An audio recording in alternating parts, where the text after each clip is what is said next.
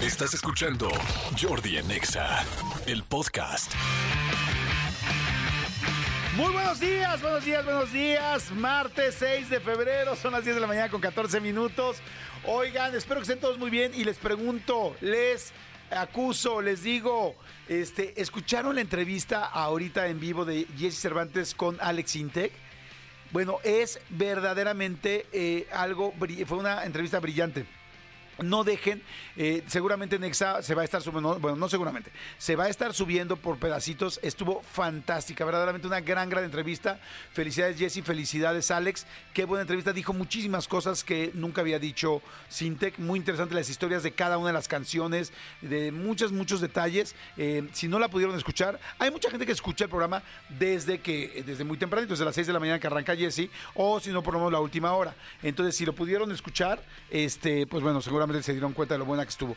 Pero si no, les recomiendo mucho que estén pendientes y estén este, pues, atentos de las redes de Exa porque se va a estar subiendo durante todo el día de hoy. Está buenísima, yo no me podía literal bajar del coche. Oigan, este, pues, ¡ay! Qué, qué, qué gusto empezar esta semana, esta semana colta, muy colta, porque, pues bueno, como por haber eh, celebrado la Constitución, que a todo el mundo, había gente que no tenía ni la menor idea de por qué ayer no habían ido a trabajar, ¿no?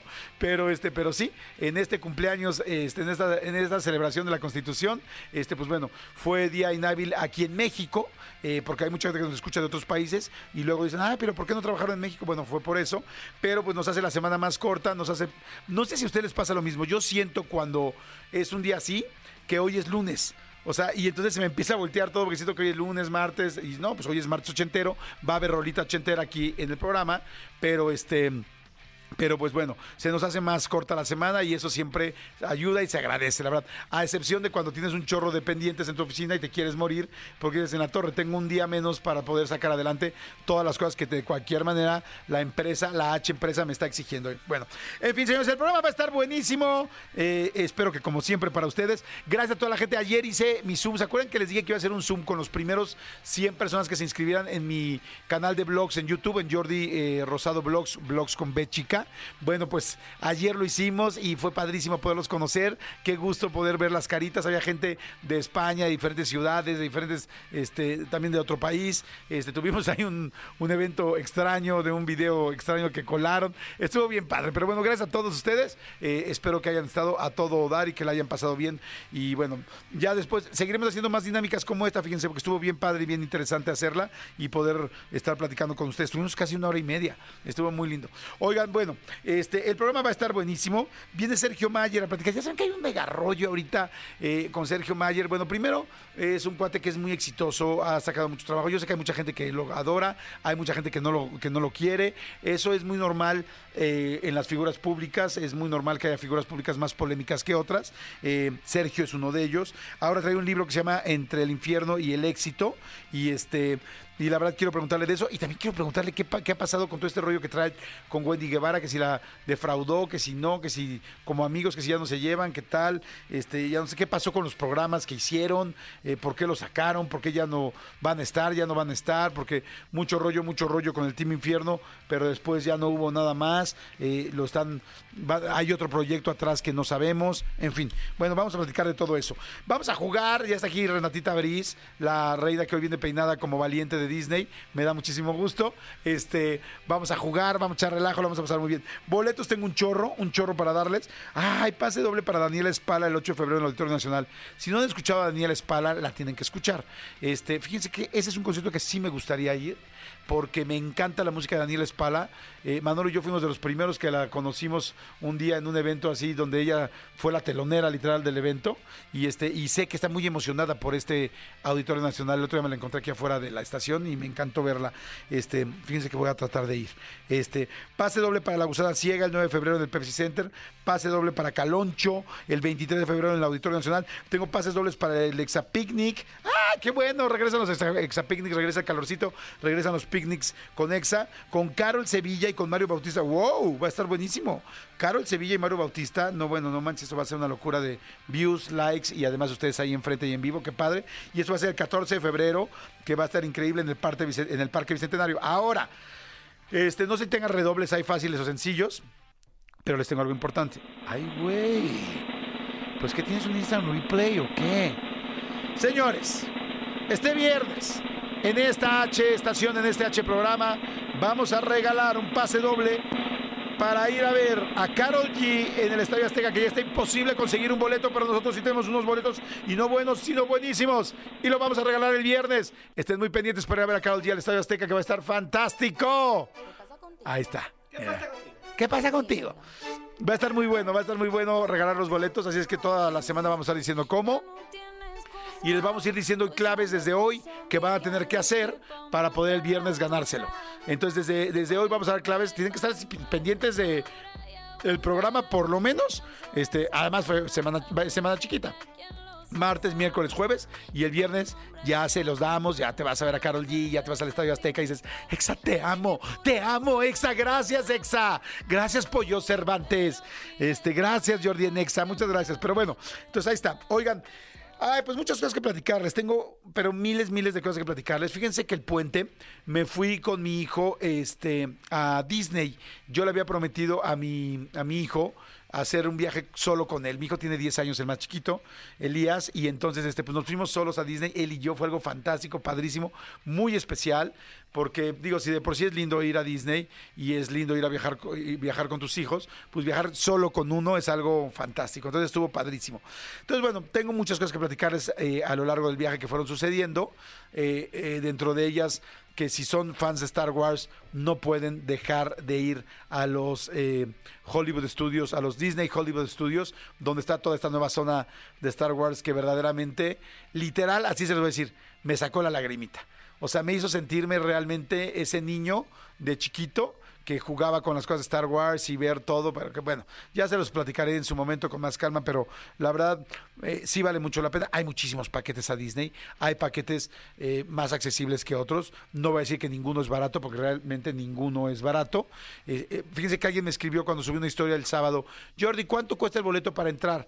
Y, y los boletos cuestan eh, yo no me había dado cuenta porque los compré en paquete desde, muy al principio con Alejandra Maldonado, que es una excelente agente, eh, ¿cómo se dice? Agente turística. Alejandra Maldonado, fantástica, sí, aplausos. Luego les paso sus datos porque creo que no pude ir con alguien mejor que con ella. Pero bueno, este, lo que les quiero decir es que no sabía cuánto costaban porque había pagado todos los paquetes. Y ya luego ya vi y cuesta, hay parques que cuestan 149 dólares la entrada, hay parques que cuestan 160, 169, eso cuesta más o menos, ¿no? Y la recomendación es, bueno, si no te quedas en un hotel de Disney, pues es mucho más barato porque los hoteles de Disney son caritos, aunque hay de todos los precios, pero hay muchos Holiday Inns, hay muchos Days Inn, este, todos esos muy baratos ahí en la zona de Orlando. Eh, pero bueno, en fin. ¿Qué les quiero contar? Les quiero contar lo que me pasó. Algunos de ustedes, incluyendo al Serpentario, que amablemente saluda esta mañana, este, buenos días, Elías.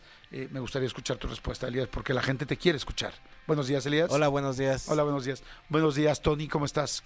¿Cómo, ¿Cómo pasaste el puente? Buenos días. Buenos días, amigo. Muchas gracias. Estuve viendo películas y todo muy bien. Qué bueno, perfecto. Este, Renata Briz, eh, ¿Cómo estás? Buenos días, qué bonito peinado. Buenos días. Buenos días, qué guapa. Muchas gracias, buenos días. Cristian Álvarez, ¿cómo estás? Muy buenos días. Hola amigos, buenos días. Fíjate, muy, siempre, es de los más educados siempre. Este, mi querida Jos, ¿no vino Jos? Ay, sí, no, es cierto. Su familia sí. Hola Jos. No, no, no, a ver, a ver, no, no sé, no soy yo, no sé. Hola, buenos días. Buenos días. Ahí está el serpentario. Bueno, ahorita Juana este, tuvo que ir a hacer unas cosillas, pero bueno, ya regresará. Este, Seguramente muchos de ustedes, incluyendo a Manolo Fernández, que no está del Serpentario, porque también quiero saludarlo. Manolo, ¿cómo estás? Buenos días. Hola, buenos días, amigo. ¿Qué tal tu, tu puente? Bien, bien, bien, tranquilo. Bien, también viendo muchas series, no con Tony, él en su lado, yo en el mío, pero también vi series y películas. Qué bueno, amigo, muchas gracias. De repente sentí que tu voz se parecía un poquito a la de este El Interventor. No, no, no, ya, él sí estudió, yo no. Ok, perfecto. Bueno, eh, eh, ustedes, amigos, que son pues mis amigos directos, mi primer círculo, como dirían en la película de eh, Meet the Fockers, este, se han de haber sacado de onda, no sé si lo notaron, pero tuve casi dos días sin teléfono. Quizá nadie lo notó y eso me daría mucha pena, pero bueno. Estuve dos días sin teléfono. Quiero platicarles qué me pasó. Realmente fue algo muy sencillo. Este, yo eh, tengo un iPhone y con mi teléfono hago mis blogs. Ahora que ah, voy grabando cosas para mis historias, para todo eso, ¿no? Pero normalmente tengo, este, ahora que, empecé con el, con el canal de los blogs, pues estoy grabando mis blogs y así me ha gustado, ¿no? Porque mucha gente me ha dicho, pide una cámara especial para blogs. Yo digo, mira, a mí me está funcionando así y a la gente le está gustando, dicen que lo sienten muy natural y muy del momento. Entonces, que bueno. el asunto es que dentro de este puente que me fui a Disney, pues hay un millón de cosas que grabar. Pero yo decidí grabar solo una. Y la que decidí grabar fue que me fui a un hotel muy bonito que ya tenía el gusto de conocer previamente, que, es, que está en Disney, que es un hotel de Disney, que se llama el Animal Kingdom Lodge que es un hotel el cual literal está en medio de un zoológico. Hagan de cuenta que simularon como una sabana africana y en esa sabana están los animales y en medio pusieron el hotel.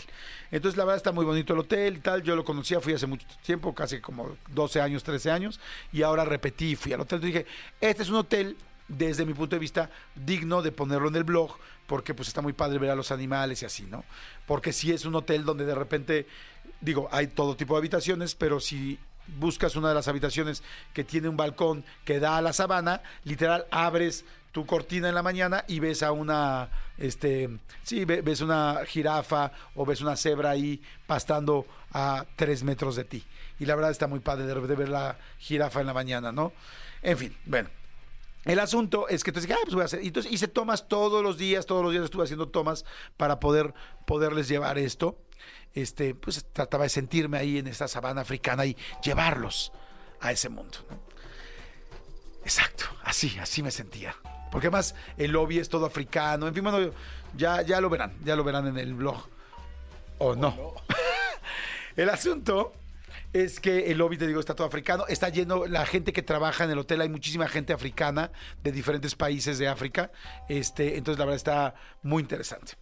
Y entonces yo ya había grabado ciertos animales y había estudiado para ustedes, porque es lo que hace un bloguero profesional que lleva apenas cuatro blogs, este, sobre el antílope, ¿no? Había unos antílopes y había un, una, pues sí, digamos que un tipo antílope como un tipo venado que se llama impala. Y entonces dije, voy a aprender un poco sobre el impala y le voy a decir a la gente, en la sabana africana, el impala se reproduce de tal manera, ¿no? Entonces eh, aprendí, estudié tantito. Y entonces voy llegando con mi hijo ya el último día de nuestra vacación. Bien, pues ya veníamos castoreadones, ya veníamos bien golpeados. Y entonces le digo a mi hijo, le digo, mi amor, este, vete si quieres ya al cuarto, que estaba ahí al laditito, y yo ya nomás tengo que grabar una toma de el impala. Y entonces este, me dice, no, te espero, papi porque normalmente me espera. Y porque me dice papi. Y entonces me dice, te espero, papi. Le digo, no, mi amor, ya ve, porque normalmente insisto. Y entonces me dice, no, aquí te espero. Órale, va.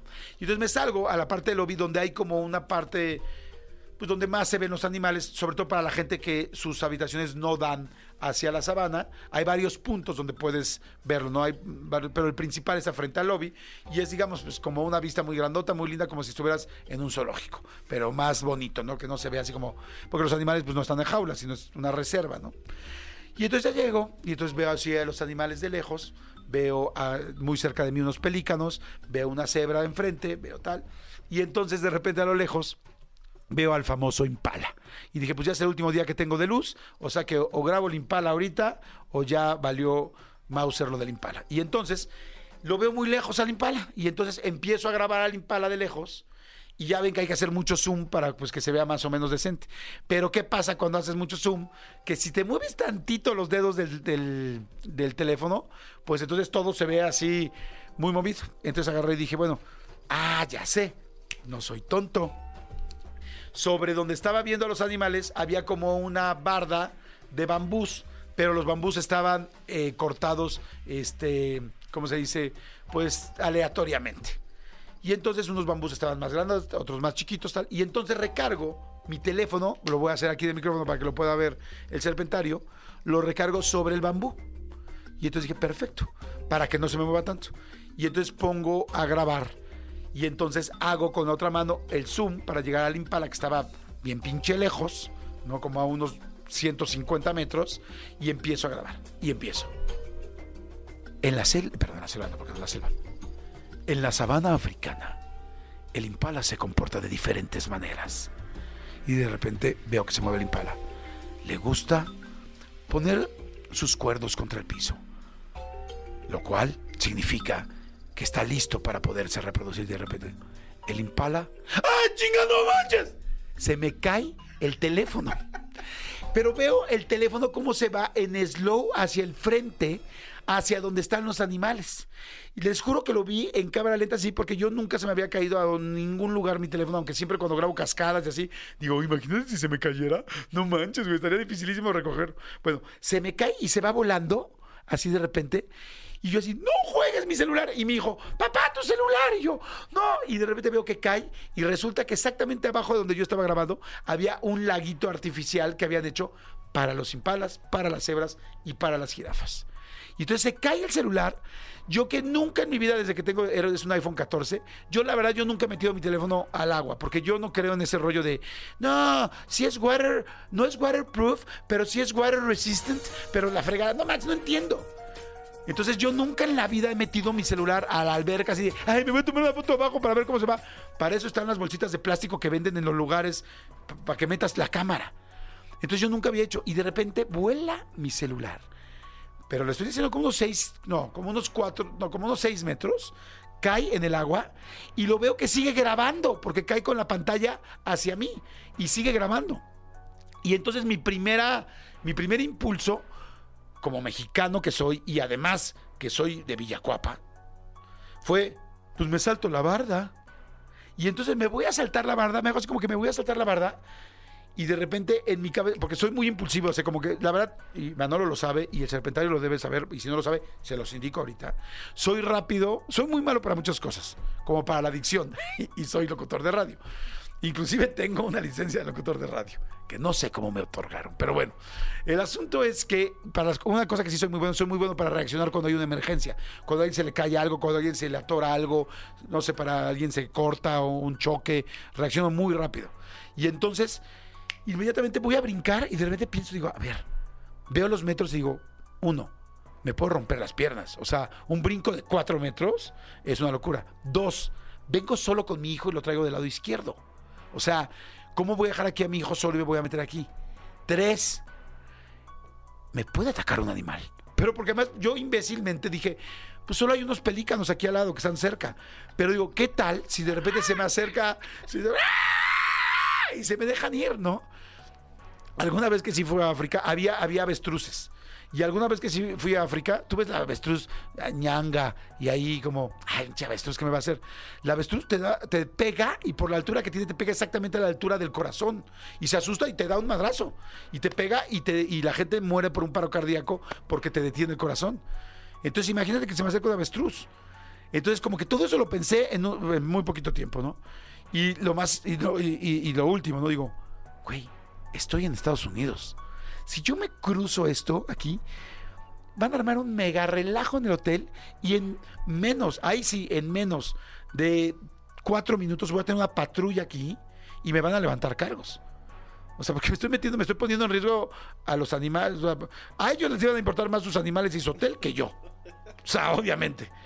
Y, traigo al niño. Bueno, el asunto es que entonces digo, ¡Ah, ah! y me detengo y veo cómo está grabando y grabando. Y pasan 15 segundos. Entonces, al lado había un señor que estaba este, explicando los, los cuernos de eh, los colmillos de los elefantes, no sé qué. Ahí así. Y yo le digo, Además en inglés y me pongo bien nervioso al hablar en inglés y más en emergencia. En eso soy malísimo. Y yo, ah, my phone falling down, London Bridge falling down to the water. ¿Qué? Y yo, mi, celular, yo se lo señalaba y, y, era africano. Entonces no se sabía si quién hablaba peor inglés, y él o yo. O sea, y entonces le explico y me dice, ah, your phone. Yes, in the water. Y yo, exacto, exacto, es lo que te quiero decir, chinga. Es lo que te quiero decir. Y me dice, le digo, por favor, help. No, porque esa sí me la sé, la básica. Help, help. Ayuda. Ayuda. Y me dice, ok. Y agarra su radio y dije, ya chingamos. Ahorita de volada saca mi teléfono. dije, ahí está todo el material que yo les voy a dar en el blog.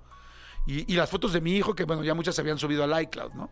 Pero este, pero, y mis datos, ¿no? Y los mensajes que tienes ocultos, que todos tenemos mensajes ocultos, no se hagan tontos. Y entonces, este, yo agarro y así de, este, le digo, y me dice, sí, sí, sí agarra el radio, se lo lleva inmediatamente al oído y empieza. Attention. Attention. Is there any ranger near Savannah Lobby? Con una pinche lentitud que hagan de cuenta que los muñequitos estos de su, de su topia, los que atienden, eran flash. O sea, lento como la fregada el cuate. Y yo así como de... Y, y decía, y empezó a explicar el problema. Y tal, y, así, pero yo, que soy desesperado, así yo de, ¡ya! Mi teléfono, así, dos minutos, tres minutos, cinco minutos, siete minutos. Decía, ¿cuánto tiempo puede durar un teléfono abajo del agua, este, así, además golpeado, porque se acaba de golpear, no sé si le está, se le está metiendo el agua o no. Y este, bueno, total que el cuate lentísimo. Le digo, ¿qué pasó? Y entonces me dice, no, pues sabes qué, bueno, en inglés, ¿no? En inglés africano. Y entonces este me dice, no, pues sabes qué, este, pues es que los Rangers, los que checan todo esto, pues están ahorita de rondín y están alimentando a los animales. Y esta zona, pues tiene 26 hectáreas y pues no, no sé dónde están. Y yo, pues pregúntales que si por favor, mi celular es muy importante. Ojo, además yo tenía a mis hijos solos en Valle Bravo, o sea, otra situación así que ya me preocupaba bastante seria del teléfono, ¿no? Le dije, me urge el teléfono, por favor, te lo suplico. Me dice, no, pues eh, están primero los animales. Así me contestó. Animals are first. Y yo, mucha gente me ha llamado animal a mí también. O sea, yo también, considérame dentro de eso. Me dijo, no. Me dijo, los primeros, los animales son primero. ¿Sabes qué? Pues no sabemos cuándo. Me dice, por favor, este, no, no sabemos qué hacer. Le digo, no seas mala onda, pásame un palo. Porque yo dije, yo con un palo. No, o sea, no, no, no, no, no, no. ¿Y era africano? No, y era africano, no. O sea, dije, pásame un palo. O sea, o sea, un mexicano de Villacuapa. O sea, un mexicano de donde sea, hasta un mexicano de Pedregal, güey, lo resuelve. Porque los mexicanos somos creativos. O sea, esto hubiera pasado aquí en México, en chinga, yo, no, mira, con una bolsita, pasa, mira, a ver, ahí, agarra un pedazo de bambú de esos. Mira, con ese cordón, mira, quédate la agujeta. Y hubieran amarrado una bolsa tal y hubiéramos. Mira, no, sabes que trae una escoba. Mira, quítale, desenróllale la parte de abajo de la escoba y pónsela. a este- O sea, lo hubiéramos resuelto. Ah, pero no, estás en Estados Unidos y todo es by the book, todo es siguiendo las reglas, ¿no? Y entonces me dice, no, le digo, no, préstame un palo. Le digo, oye, no seas mala onda, déjame entrar. Me dice, ¿qué? Le digo, déjame entrar rápido. Me dice, no, o sea, te puede atacar un animal. Además, yo no puedo, yo no tengo acceso. Digo, me salto de aquí, mira, de aquí se ve que me puedo saltar. Digo, yo bien mexa.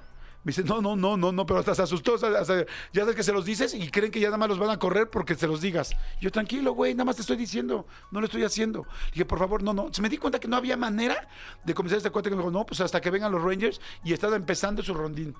Entonces dije, como, ¿qué hago? ¿Qué hago? ¿Qué hago? ¿Qué hago? Pues no, no, no voy a violar ninguna regla, porque si me va a meter una bronca y menos con mi hijo yo solo aquí.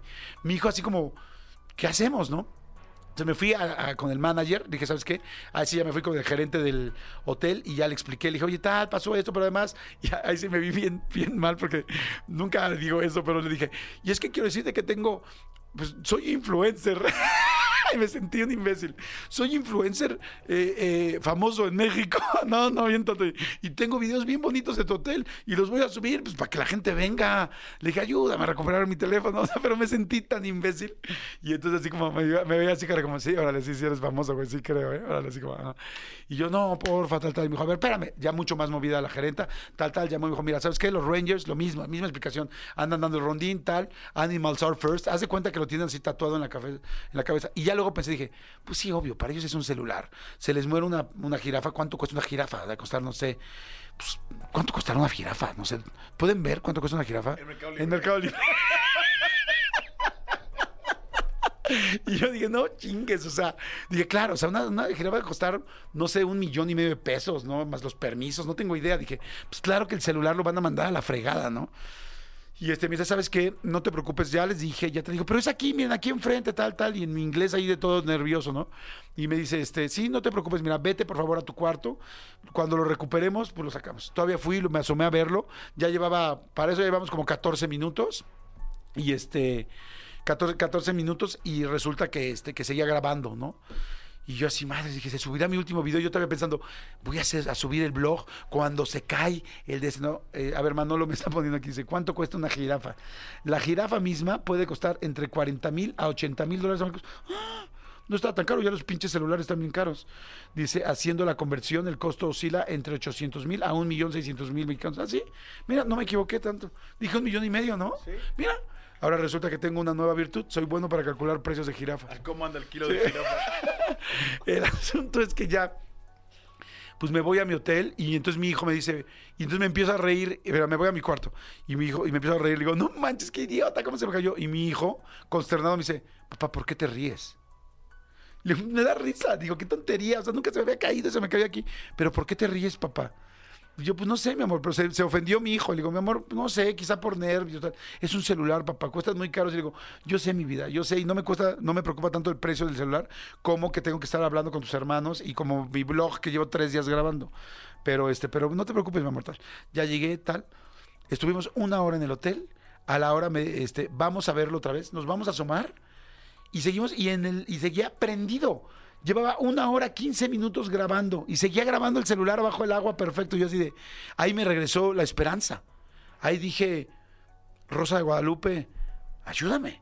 Aquí es cuando hoy te necesito. Échame el airecito. O sea, y hazme saber que van a sacar bien mi teléfono. Me regreso al cuarto. Una hora más y no pasan por, y no nos llaman. Entonces ya regresé al, al lobby y dije, no, ¿sabes qué? Aquí hay que aplicar la mexa otra vez, a presionar cañón, porque estos cuates les va a dar lo mismo mi celular, ¿no? Entonces vuelvo a ir con la gerente, le digo, oye, gerente, por favor, tal, tal, tal. Me dice, sí, de hecho ya está bien, pero ya, ya van a acabar su rondín. Ya llegan otros cuates presenciales y le digo, me dice, ¿tú eres el del celular? Y yo sí. Oigan, es que ya les echó todo el choro. Y me dicen, este, de hecho, ahora sí ya están a punto de llegar. Este, si quieres ya te lo llevamos a tu cuarto. Le dije, no, no, hombre, los acompaño, vamos. Y ahí vamos. Ya para esto ya, era, ya había oscurecido. Yo decía, ya no se ve el celular, ya se había apagado. Después de como las 2 horas 30, se apagó el celular. Y yo dije, ya valió, ya valió, ya valió, ya valió. Y además para que lo encuentren, porque ya estaba todo oscuro. Pero pues resulta que ya vamos y le digo, oye, pero no lo van a encontrar. Y me dicen, no te preocupes, ellos traen lámpara. Y yo le digo, pero una lámpara que sí se vea, le digo, porque pues para que encuentren el este, o sea, si está lejos. Me dice, sí, no se preocupen. Ya nos acercamos a esta zona y de repente, literal, hagan de cuenta que entró la camioneta de Jurassic Park. O sea, súper grande, con dos lámparas gigantes arriba, este, eh, no sé, co- cosas de, así como eh, de expedición encima. Yo sin madres, o sea, ¿qué es esto? O sea, una camioneta que, o sea, que cualquier persona que ama los jeeps y todo así, así babearía por ella. Y yo, ¿qué onda? Se bajan dos personas este, avientan unas luces que traían arriba de la camioneta así, pero luces de halógeno, así, directas a mi celular. Hasta pena me dio, me sentí un imbécil. Yo "Ah, sí, sí, es mi celular. Y este así como dije, como si fueran a salvar a un niño. O sea, yo así como, me sentí un imbécil, así como de, sí, soy yo el idiota que se le cayó el celular. Y entonces echan las luces tal. Y entonces la gente se empieza a acercar porque pues toda la gente de ahí, como, ¿qué está pasando? ¿Quién se cayó? ¿No? ¿A quién van a salvar? ¿No? Y yo, y yo así ya callado, hasta me daba pena como que vieran que era yo, ¿no? Se empieza a acercar toda la gente y de repente se baja un cuate alto, fornido, guapo. O sea, el, el cuate era, no solamente estaba fuerte, era guapo. Y yo así como, ya sabes, yo pensando, no manches, este güey allá en México ganaría un chorro y aquí está limpiando cacas de cebras, ¿no? Pero dije, ok, está bien. Y dije, este güey lo metes de modelo o de, o de mesero a la condesa y, y seguro, seguro ganaría re bien. En fin, bueno. El asunto es que se baja y se sale y yo así como, pues ya métanse, ya métanse, o sea que cada minuto cuenta, ¿no? Agarra y saca, abre una caja así especial como de bomberos de la, de la camioneta y abre una caja y saca unos pantalones esos como para pescar de los gringos que se los ponen hasta arriba, hasta arriba del ombligo para no mojar pues, su ropa, ¿no? Y ahora lo que ya se los pone, tal, tal. Entra, echan las luces, va entrando y yo así como, y toda la gente se empieza a acercar, acercar, acercar. Se acerca al celular, mete la mano y se da cuenta que no llega porque se moja el pedacito de manga de arriba de su camisa, de su camisola especial que trae. Me creerán que el güey se salió a seguirse equipando para no mancharse, para no mojarse cuatro centímetros de la camisa. No friegues. O sea, aquí en México, no manches, ya yo me hubiera metido tal. O sea, en México te vale. No, el cuate se salió. Pero me doy cuenta que en el momento en que se sale, volteo la vista y veo a todos los animales alrededor. Bueno, no sé si todos, pero, pero había, les juro, o sea, no estoy exagerando, había dos jirafas, dos jirafas, tres cebras y otros animales que se llaman ñus, todos ahí alrededor. Y yo me sentía como en el pinche Rey León. O sea, decía, ¿qué está pasando? Y dije, ¿por qué están los animales? Hasta que de repente pensé, dije, eh, dije, esto no, me lo- no lo va a creer nadie. O sea, ¿por qué hay animales todos viendo el rescate de mi celular? Porque además, pues evidentemente las jirafas tenían mejor vista, porque como lo ven de arribita, se agachaban y lo veían bien. Hasta que dije, claro, esta madre o este, este coche trae la comida. Entonces vieron que viene el coche hasta acá a una hora que no es hora de dar comidas, pues como que todos los animales piensan que van a darles dar de comer. O sea, y ahí dije, Jordi, no están por tu celular. Dije, "Qué inteligente. Y entonces ya el cuate agarra y se pone otra madre arriba para no mojarse en serio cuatro centímetros de la manga. Ay, no, no, no. Son tan, tan, tan organizados que a veces me caen gordos. Y este, y entonces ya entra, saca el celular y la gente aplaude. Ay, no, me dio tanta pena. O sea, me dio tanta, tanta pena. Pero además, como apenas yo así, es mi celular. Es mi celular y está fuera del agua. Gracias. Gracias. Gracias, Virgencita. Gracias. Total que ya salieron la vuelta, sacaron el celular. Por supuesto, ya no prendí el celular. Yo dije, ya valió. Me entregan, me entregan el celular y ya da otro protocolo para entregarme el celular. Abren una, este, una puerta, cierran la puerta. Yo digo, ya no hay ningún animal aquí. Todo el rollo sacan y me lo entregan. Puede firmar, ¿qué tal? Para ver que si es su celular. Yo soy el único imbécil que ha venido tres horas aquí al, al lobby. O sea, ¿en serio creen que el celular se le cayó a alguien más? Pero bueno, porque gringos, ¿no? Y porque, digo, por eso los gringos son tan buenos en muchas cosas, porque son muy organizados, ¿no? O sea, pero pues a la hora de las emergencias y de improvisar son pésimos. Y este, y entonces, este, pues total que ya, en Tepito, ¿saben en cuánto tiempo hubiéramos resuelto eso? O sea, dos segundos. O sea, en cuatro minutos, es más, en cuatro minutos ya hubieran revendido el celular. ya lo hubieran sacado, lo hubieran revendido y lo hubieran vuelto a encontrar. Pero bueno, el asunto es que ya me dan mi celular y en el momento que me dan el celular, ahí voy todo triste y todo mojado y de repente prende el celular. Prende. Después de tres horas. Yo así, no ma, no ma. Gracias Steve Jobs. Gracias Apple.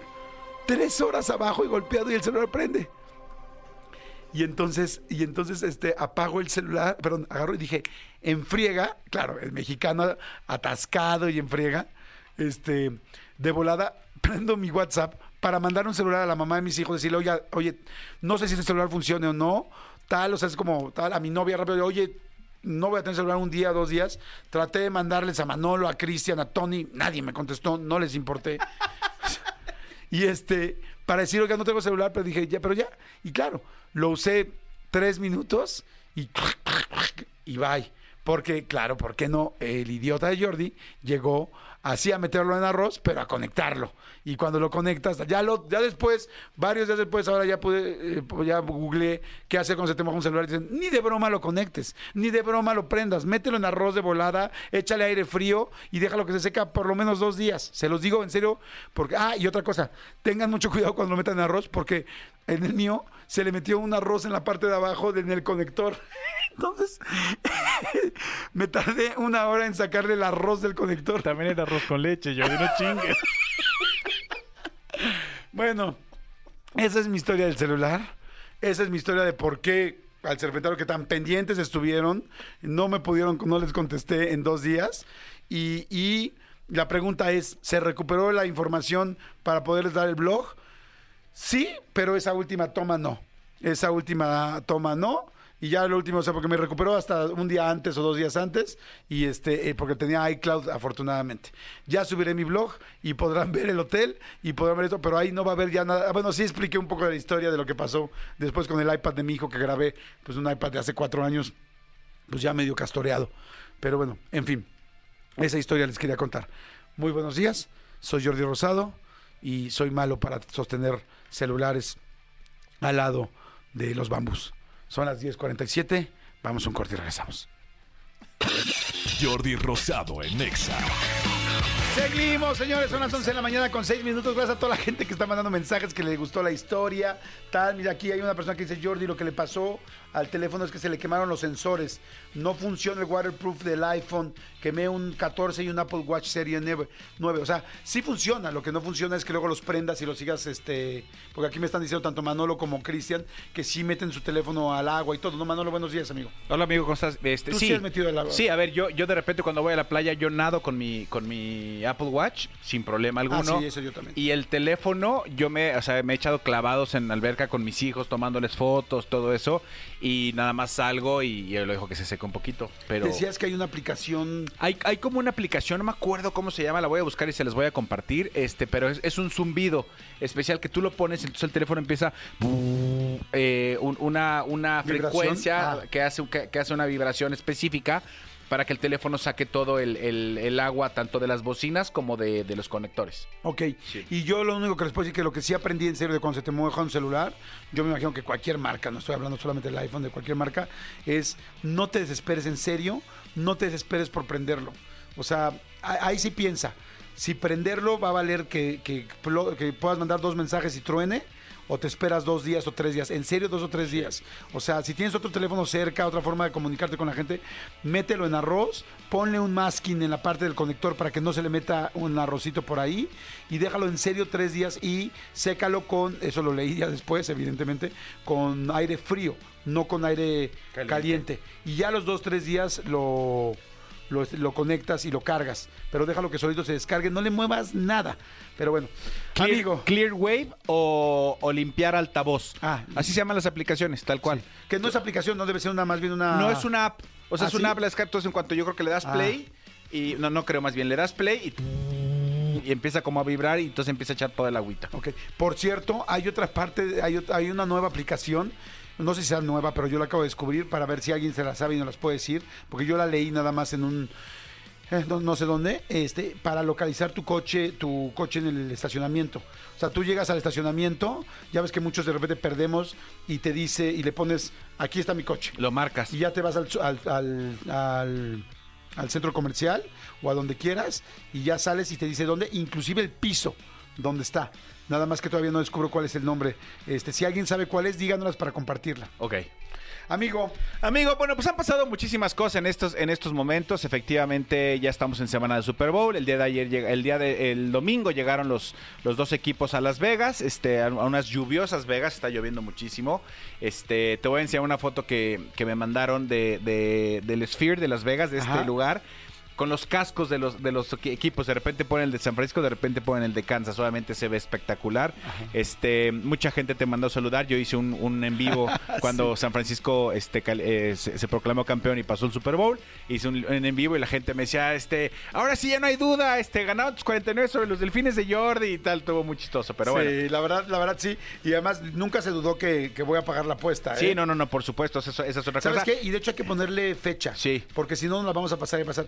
Que no pase de este año. Hay que agendarla, sí, tiene que ser este año. Que, que tiene Va, que ser este año, va, para que la hagamos. Sí, y la apuesta no era el Super Bowl, ¿eh? porque mucha gente, ahora que te paga el Super Bowl. No, no, no, ese, ese no era la apuesta. La apuesta era eh, los boletos de avión a San Francisco, Nueva York o algún lugar que nos vayamos de viaje Exacto, o sea, la, la idea es ir a ver al, eh, al equipo. Es más, en cuanto salga el calendario de la NFL, Ajá. capaz que hay un San Francisco-Miami. Y lo podemos ir a ver juntos. Órale. Estaría bueno, ¿no? Y si no, vamos a un, a un partido. Exactamente. En, en ese caso, como yo gané, teníamos que ir a San Francisco a ver un partido de los 49. Órale. Va, me encanta la idea. Bueno, amigo, pasaron muchísimas cosas en, te- eh, eh, en- en- en cuestión deportiva, pero se hizo viral, no sé si, si, si- si lo escuchaste. Eh, la gente de los Pumas tiene eh, una porra que es muy característica, que es el Goya. Claro. El Goya, que es este Sí, de como... la universidad. De la universidad, no solo de los Pumas de fútbol, sino también del fútbol americano, todo lo que tiene que ver con los Pumas, como el Politécnico tiene el vuelo. Bueno, pues un, una, un fanático de los Pumas llamado, eh, que todo el mundo lo conoce como Don Beto, ¿no? Este, hizo una, eh, Alberto Ugalde, hizo una porra alternativa que resulta que se hizo viral de tal forma que ya se empezó a utilizar en CEU. No sé si la escuchaste la porra. No. Eh, es esta, mira. A ver. Sepan que acabo de componer, o ingeniar más bien, una nueva porra para mis pumas. ¡Seu! ¡Seu! ¡Pumas! ¡Seu! ¡Seu! ¡Pumas! ¡Pumas! Está, está inspirada en la película de los 300, ¿no? Este, así era como un, un grito de guerra. Claro, empezó a hacerse viral porque muchos, eh, haz de cuenta, eh, eh, decía, hola, me llamo Jordi, le voy al Cruz Azul, y, e inventé una nueva porra. Entonces le hacía, me encantó la del Cruz Azul, me encantó porque un chavo decía, y la porra es, chuchu, chuchu, maquinó. Chuchu, chuchu, chuchu, maquinó. Y entonces, evidentemente, los de las águilas eran, ¡ah, ah, águilos! Cada equipo, o sea, de verdad hubo unas cosas muy buenas. Bueno, O sea, pero como muy en burla, como diciendo, no juegues. O sea, no puede ser más sencillo lo que hiciste. Oye, pero a ver, está padre. CU, CU, Pumas, o sea, CU, Sí. Universitaria, Pumas, está bien. Y lo logró al grado de que ya en un par de partidos en, Ciudad Universitaria, La gente ya la gente decía, CU, CU, Pumas. pero el de la máquina me encantó, de la máquina de Cruz Azul. Chuchu, chuchu, máquina. o sea, era mucho. Bueno, Qué padre. Desafortunadamente, ¿por qué digo desafortunadamente? Porque este, eh, este famoso eh, Don Beto, ahora ya famoso Don Beto, se hizo eh, eh, como muy conocido por haber hecho esta porra, pero ya le salió el grito en el arroz. ¿Por qué? Resulta que, que Don Beto fue, está siendo ahorita sumamente cancelado porque le sacaron a, le sacaron a la luz pública unos imágenes, unos eh, mensajes bastante obscenos que tiene con algunas, este, pues principalmente mujeres. Este, en, en Twitter sobre todo les contesta pues, cosas bastante, bastante lascivas y bastante, bastante obscenas. Y ya las dieron a conocer. Entonces ahora la gente está, pues obviamente, lo, lo- lo- lo maravilloso y, y lo plausible que era que Sí. Don Beto y su ingenio hayan eh, tenido esta porra, pues ahora ya desafortunadamente está saliendo este a la luz pública. Sí, pues, opacado por eh, todas las Sí, sí, sí. Que tan- evidentemente no los voy a leer porque hay unos que sí están bastante subitos de tono. Este, entonces, pues sí, eh, más bien, eh, por ahí alguien decía, tengan cuidado a quién le mandan mensaje. No, más, bien no manden estos mensajes que. O sea, estos mensajes ni al caso. Entonces, desafortunadamente está pasando esto, como desafortunadamente también hay un escándalo dentro de Red Bull, amigo, de la escudería. Fíjate que Christian Horner, ¿Ya que el- todavía sigue Checo? O sea, todavía no Sí, sí, sí, hasta ahorita no. gracias El, bombazo de la semana pasada fue que Hamilton se fue a Ferrari. A partir del 25, no, no esta temporada, a partir del 25. O sea, todavía esta corre con, con Mercedes, en el 25 se va a Ferrari. Porque yo leí que uno de los directores de, de Red Bull, del equipo de Red Bull, dijo, sí, el lugar que corre peligro es el de Checo Pérez. Ah, sí, bueno, definitivamente. Pues tienes un tricampeón.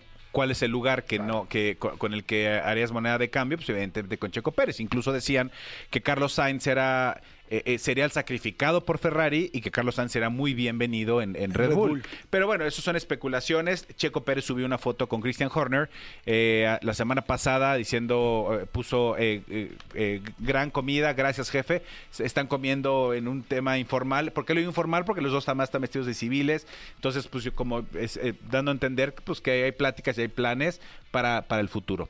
Pero desafortunadamente trascendió ayer una información con Christian Horner, este, este exitosísimo, eh, que es el número uno de Red Bull de, de la escudería. Lo ubicas perfecto, Sí. es- eh, que está casado con una de las Spice Girls.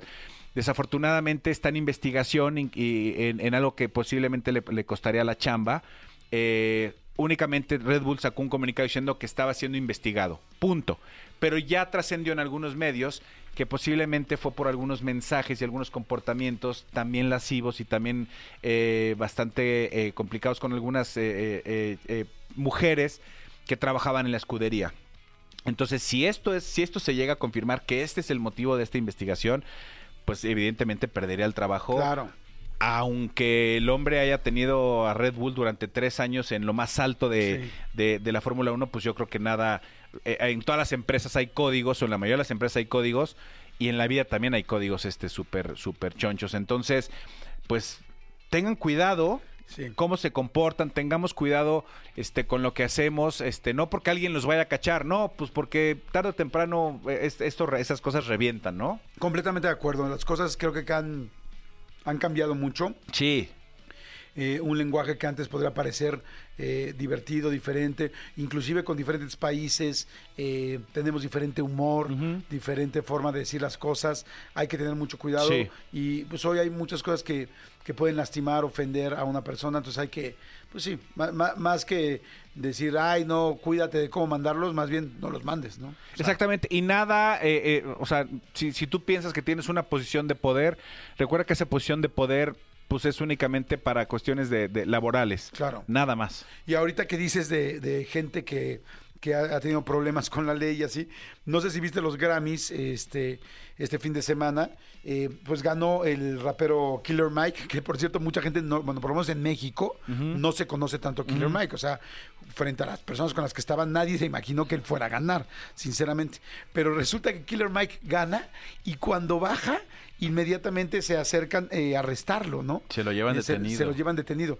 Por ahí dicen que lo detuvieron que porque había tenido un problema con alguien abajo, este, como que se había hablado fuerte con alguien de la organización o no sé Dentro qué. del mis- en Sí. la misma ceremonia. Sí, Ok. o sea que no, porque tú dices, pues que estará en problemas de drogas o algún ilícito o algo tal y, y no lo habían visto públicamente, ahí lo vieron y lo agarraron abajo. Por lo que entiendo, no, más bien como que tuvo un problema ahí sí, porque mismo. de tonto vas y te presentas, ¿no? Exacto, como que tuvo un problema ahí mismo, Ok. ¿no?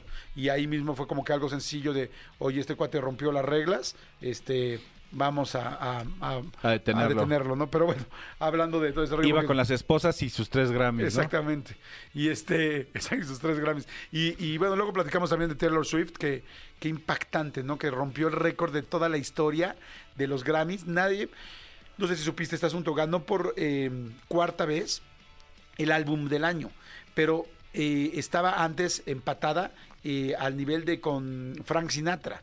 Con tres, con tres álbums del año. O sea, solo Frank Sinatra y bueno, otros dos. eh, ahorita les recuerdo quién más. Este, pero grandes, grandes, grandes de la música de toda la historia. Michael Jackson, quizá. No, no era Michael No, Jackson. porque Michael Tony- creo que es Tony Bennett mucho. o no me acuerdo quién. Ahorita les digo. Este, el asunto es que estaba empatada con ella. Eran, son las únicas personas que en la historia han ganado en tres ocasiones distintas el álbum del año, el Grammy, lo cual está muy sí, sí. cañón. O sea, es, es verdaderamente muy, muy difícil. Bueno, pues ahora al recibir este premio por cuarta vez, eh, Taylor Swift rompió. O sea, es la gran ganadora de los Grammys de toda la historia de, pues desde que existen los Grammys. Estamos en la entrega 66. O sea, imagínense de lo que estamos hablando. O sea, le ganó a quizás nunca, no lo hizo Madonna, no lo hizo Michael Jackson, pues no lo hizo Frank Sinatra. O sea, nadie ha tenido cuatro veces el álbum del año. O sea, estamos hablando de que Taylor Swift, además de todo lo que puede haber de publicidad, promoción y que es para mí una- es un genio esta mujer de la mercadotecnia, me parece de repente muy fría, o sea, de repente me parece así como que digo, güey, o sea, estás haciendo business y todo el tiempo va como un paso adelante, como que siento que falta un poco de, ay, de frescura, de corazón, aunque es, es extremadamente inteligente y talentosísima, me parece, y a mí me encanta su música, pero, pero bueno, nada más para acabar la nota, eh, nadie en la historia ha ganado cuatro veces el mejor álbum, este, eh, como, como sí lo ha hecho Mejor álbum del año. Eh, mejor álbum del año. ¿Quién fue mi querido contra a Frank Sinatra, Paul Simon, exactamente, y Stevie Wonder eran los únicos que tres veces lograron tenerlo y ahora, Y ahora ella ya tiene cuatro. cuatro. Bueno, pues sí, sí sabes, ve- ves que es, es novia de Travis Kelsey, que también llegó al Super Bowl, tal, tal. Solo en la postemporada, ¿sabes cuánto le generó indirectamente la imagen de Taylor Swift a los, a los jefes de Kansas y a la NFL? Solo en la postemporada, No, ¿cuánto? 331 millones de dólares. ¿Cómo crees? 331 millones en, en- en- en cosa de publicidad. ¿Por qué? Había muchos, muchas marcas que en cuanto acababa el partido la gente se iba y le apagaba la televisión. Y entonces los comerciales de después de, de- de terminar el partido ya no valían nada. Ahora la gente se espera a ver si Taylor Swift va a bajar o no va a bajar a la cancha, a estar con Travis Kelsey, si va a aparecer o no va a aparecer. Entonces la gente se queda en la transmisión y entonces los, los comerciales se reposicionaron en cuanto a costo. 381 millones de dólares aproximadamente le generó la imagen de Taylor Swift a los jefes de Kansas y a la NFL. Yo estoy impactado de lo que hace esta mujer. O sea, me parece verdaderamente un genio, eh, muy visionaria, muy inteligente.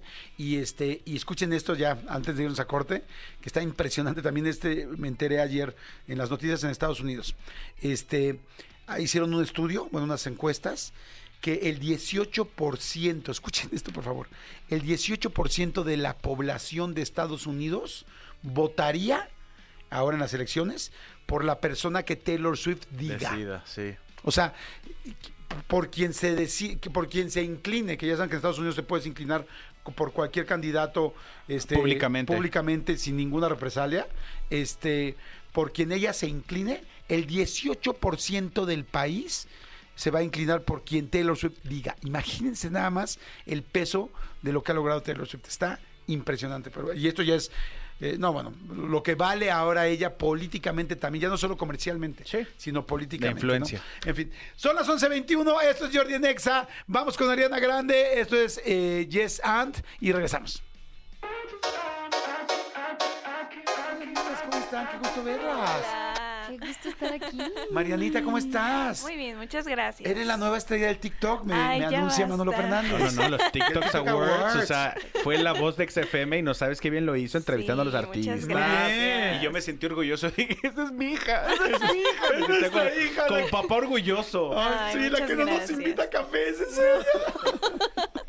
Muy bien, Ah, qué muchas felicidades. gracias, estuvo muy Renatita, ¿cómo estás? Bien, muy bien, aquí ando. Oye, me encanta tu etapa de influencer, lo estás haciendo muy bien. Gracias. Diles por favor tus redes para que te sigan porque lo haces increíble. Eh, Renata Briz R, síganme, este, ya saben, con mucho amor en Instagram y TikTok siempre. Ok, con mucho amor, me parece muy bien. Y para los que ya la seguían, el fin de semana pudieron ver un acontecimiento ahí en sus redes.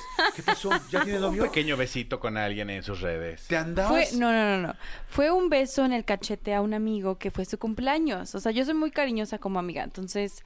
Como dice este, Yuridia, los amigos no se, No se besan, en, la boca. no. Ah, ¿le diste el beso en la boca? No, fue en el cachete. Atascadota. Y En justo el- se cortó cuando después el beso y, y ahí acabó la historia. No ¿Ya miento. tienes novio o no? Así que no vuelvo a subir. No, no, sé. Eh, no, no tengo novio. Estoy muy mal en el amor, no sé qué onda.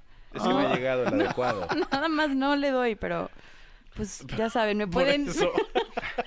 A ver, Porque confundo a la gente, ¿verdad? Ok. oigan, ¿Por a qué no le das? El por qué no le das, dale, dale a tu cuerpo alegría, Macarena. Oigan, señores, bueno, el asunto es que eh, vamos a jugar ahorita un juego nuevo que vamos a hacer que se va a llamar el ABC de las cosas. Sí, señor. El ABC de las cosas. Ahora, que pueden jugar ustedes allá afuera, también si nos van escribiendo muy rápido, este, al WhatsApp. Digo, la neta es que pueden ustedes googlear y nos van a hacer tontos, pero te haces tonto tú solito. O sea, como en la escuela. No, jueguen real. O sea, lo padre es jugar. A la gente, hay mucha gente que viene manejando y que queremos que se distraigan. Hay mucha gente que está en su casa, gente que está en el gimnasio, a todo el comando Godín, a todos.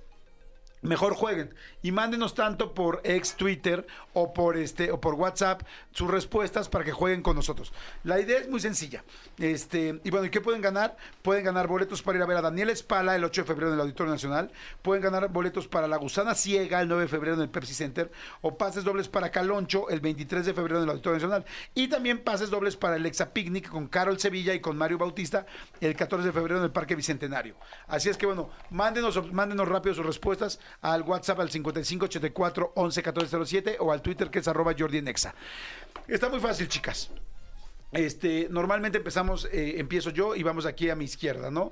Entonces va a estar muy sencillo. La idea es que digan, vamos a empezar ahora con países o ciudades. Países o ciudades que tengamos que decir con, vamos a intentar acabar las letras del abecedario. Ok. Ok. Entonces, eh, yo aquí voy a ir poniendo taches, que de plano no se les ocurra a uno. Ahora, hay que buscar, hay que pensarlo en menos de cinco segundos. Si en cinco segundos no, ya pasamos al siguiente. Ok, ¿Ok? ok. Entonces aquí pongo rápidamente eh, Renata, mi querida Marianita, eh, Manolo y Jordi. Ah, ok. Y aquí, ¿Países o ciudades? países o ciudades, ¿no? Entonces empiezo yo, empezamos con A, ¿no? Entonces yo digo, ustedes, toda la gente que esté escuchándonos también piense una ciudad con A, ¿ok? O país. Yo digo Argentina. ¿Qué dices? Alabama. Muy bien. Ah. A la burger. A la burger, casi, casi. A la Me burger. falló. ¿Qué? Eh, no sé. Cinco, cuatro, tres, ¿Sabes? Sí, sabes. dos, uno. Su primer No. tache. Bienvenida, Ok. Marianita. Primer tache. Muy bien. Aguascalientes. Aguascalientes, muy bien. Ok. Vamos con B. Yo digo Buenos Aires. Yo digo Boston. Ay, cálmate. Massachusetts. Oye, cada quien habla de los lugares que piensa últimamente, ¿no? Con B. Berlín. Berlín, muy bien. Bien. Burkina Faso. Ah, ¿Dónde está um, Burkina Faso? No sé, pero suena muy bonito. Ah, ¿sí existe o no? Claro, Burkina Faso, claro. Sí, ah, yo no sabía. Se nunca había escucha como ruso. No, no, no. ¿En África Occidental? Ok. Burkina, Fa- Burkina Faso, claro. Ok, vamos con la C. Yo digo Colombia. Yo digo Cairo. Eh, pero ¿Egipto? es el Cairo. No, pero... Bueno, no sé. en es- eh, Sí, es el Cairo, pero bueno, sí puede ser Cairo, Sí, ¿no? ¿no? Sí, y, y Cairo Cairo... es con K y es donde salía Gabriel Soto. Sí, pero Ciudad del Cairo, ¿sí? Ciudad del Ah, Cairo. el Cairo, pero bueno, sí, ¿no? Sí, sí. es que entra, lo muy pensé bien. en inglés. I'm sorry. Con- sin, sin el L. ¿En inglés cómo es? ¿Cómo es mami? ¿Cómo es mami? Lo Es Cairo, ¿no? ¿Cuál, mano? No sé, tú lo pensaste en inglés, ¿no yo? Sí, sí se dice el Cairo, Sí. o sea, pero sí puedes decir, estaba en Cairo. pues, Thank you. Thank o you, estaba en el Cairo. Eh, bueno, piensa otra. Para que no haya broncas con C. Caracas. Ay, iba a decir eso. Ay. ¡Ay, Caracas! ¡Que me la gana! ¡Ay, maldita Renata! Eh, um, Ay, con C hay miles, no manches. fuck, yo con C No juegues, piensa en el norte del... Piensa en el norte de este... Canadá. de- exacto. Muy bien. En el norte de este continente. Canadá, Manolo Fernández. Cuernavaca. Muy, bien. bonito. Cuernavaca, ¿tiene recuerdos lindos de Cuernavaca? respuesta. Sí. Yo también en Cuernavaca me di mi primer faje, ¿no? No. Ahí hay un, hay un motel que se llama El Pisador. ¡Uh! ¿El pisador? El Pisador. Les cuento una cosa que me pasó en Cuernavaca. Tuve una, una chica con la que quería salir, llevaba años queriendo salir con ella.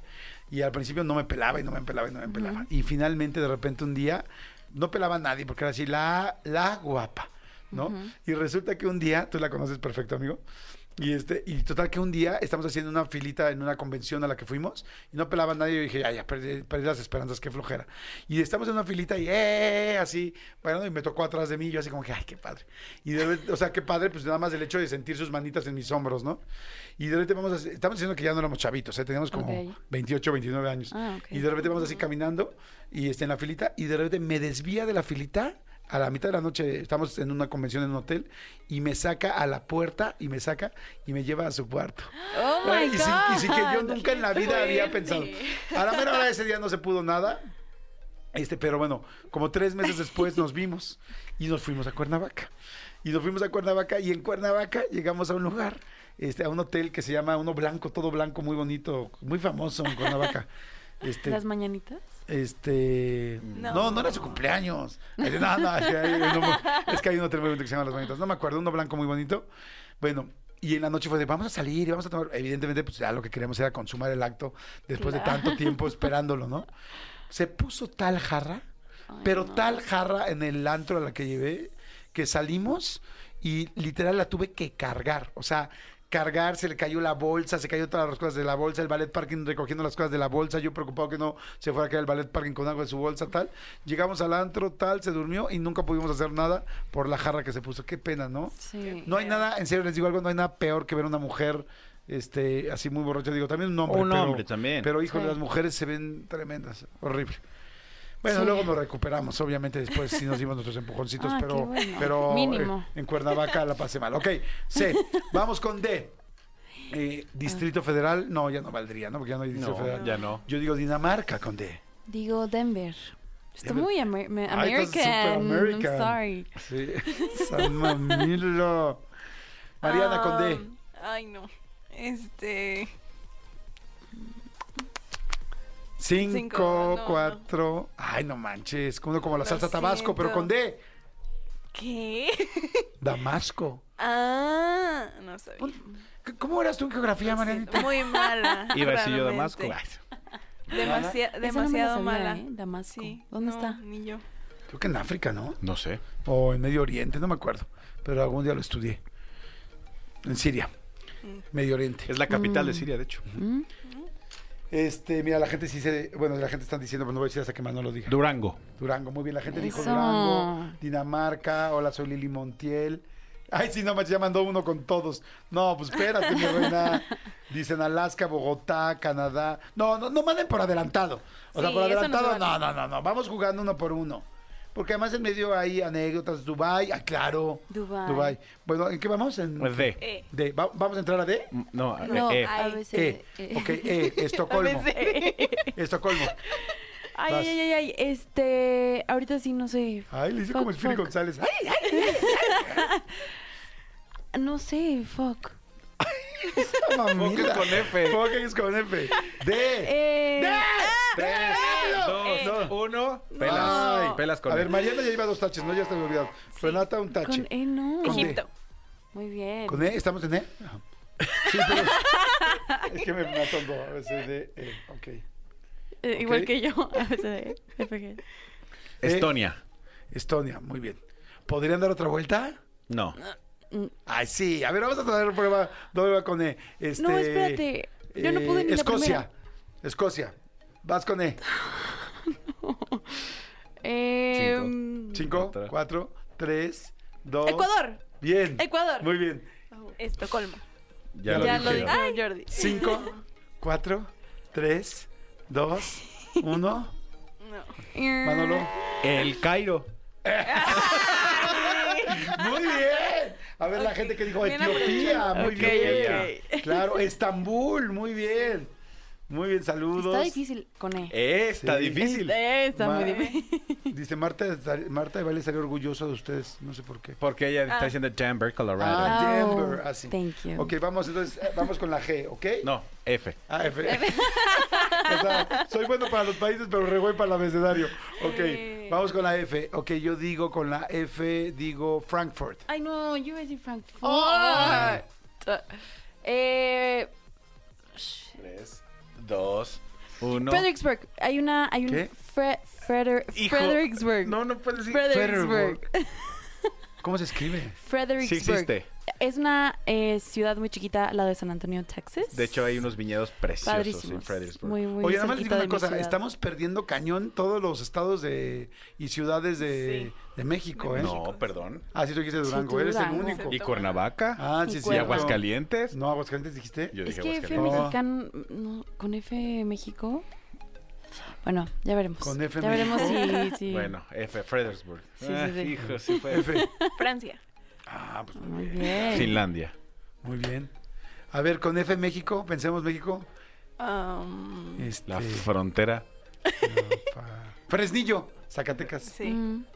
Mm. Ya gané, punto. Otro.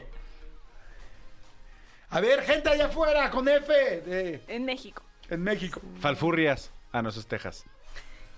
Eh, mm, No, eso es, Fresno es en Texas, ¿no? Fresno, California, ¿no? sí. A ver, aquí hay gente que está diciendo Fortín de las Flores. Están diciendo. Ah, sí, a lo- ver, ayuda allá afuera. No, pueblitos, a ver, Sí, millones. pueblos sí, ciudades. pueblos sí. También pueden entrar pueblos. También entran pueblos. ¿Cómo fregos no? Coahuila, ¿cómo Coahuila? Ya lo dijo, sí. Dijo Ah. Fresnillo. Fresnillo, Zacatecas. Perdón, venía manejando y aproveché el alto. es bueno.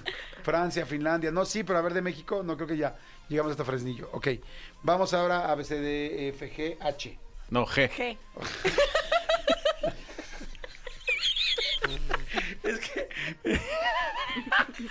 A, B, Ok, a ver, C, D. G. Ok, arranco con G. Este, ¿Sabes que ya no voy a arrancar yo? Porque creo que es Gandaya que yo siempre arranque, porque es que arranque Renata siempre. G. Es que yo estoy muy americana, perdón, pero lo voy a hacer. Georgia. Mía. Me vienen a la mente, perdón. Ya te dije que tú tenías que ir con Marta de baile. Tú no perteneces a este programa. O sea, Yo soy la Marta de baile de este programa. o sea, no, o sea, es que, o sea, güera, ojo claro, y hablas inglés, güey, para Marta de baile. De fregada, aquí no, aquí no, aquí no cabes. me quieren. Aquí no cabes, mija. Aquí nos gusta nuestro, nuestro, nuestro color cobrizo. Aquí no cabes, mi Me vida. están discriminando. Este, a ver, con. Guatemala. Muy bien. Ahí en Guatemala nos escuchan mucho. Guadalajara. Cuenta una anécdota de Guadalajara. ¿Cuento una anécdota? cuatro, Fuimos a tres. grabar un comercial ahí en Tequila. eh, Y volamos a Guadalajara y nos fuimos a Tequila. Ah, muy bien. Cuenta otra anécdota de Guadalajara. Cinco. Eh, Cuatro, algo ah, una vez fuimos a un, a un table que se llama El Caos. ¡Ay, buenísimo! Y, y estábamos todos ahí en el table y llegó una, una redada eh, policial súper pesada. No manches. Entonces sí, de repente prendieron todas las luces y la verdad es que nos catearon muy gacho. Sí, La no verdad manches, es no me que acordaba. a los que éramos menos conocidos, porque yo iba con algunos miembros conocidos de un conocido programa de televisión que no voy a decir cuál era. Ah, ya éramos bien golfos. Íbamos con Manolo, con Adal y conmigo. Sí, este, sí, nos catearon bien feo, nos catearon bien feo. Y sí, obviamente no encontraron nada porque sí, éramos bien ñoños, éramos bien fresas, entonces no traíamos nada. Muy bien, perfecto. Ahí está. Ah, yo bato con G. Groenlandia. ¿Dónde China, ya? Groenlandia, ¿no? Ahora, ahora de México. ¿Groenlandia? Solo dije ver, de México. Solo dije ¿Con yo? Guadalajara. Este, Guanatos. Ah, es lo mismo. Wasabe. ¿Guanajuato? Guanajuato, Claro, muy bien. Este, con G, México. Eh, Este. ¡Ah! Mm, Gilipollas, no lo recuerdo. con G, México. G. ¿Les doy una pista? No. mm, sí, a ver. Guaymas. Guaymas. Guaymas. ¿Dónde está Acapulco? ¡Ay, Guerrero. Guerrero! Ok, vamos con la siguiente. A, B, C, D, F, G. H, ahora sí. Ahora sí. H, arrancas. Ah, bueno, que ahora arranque Marianita, para que vaya así todo.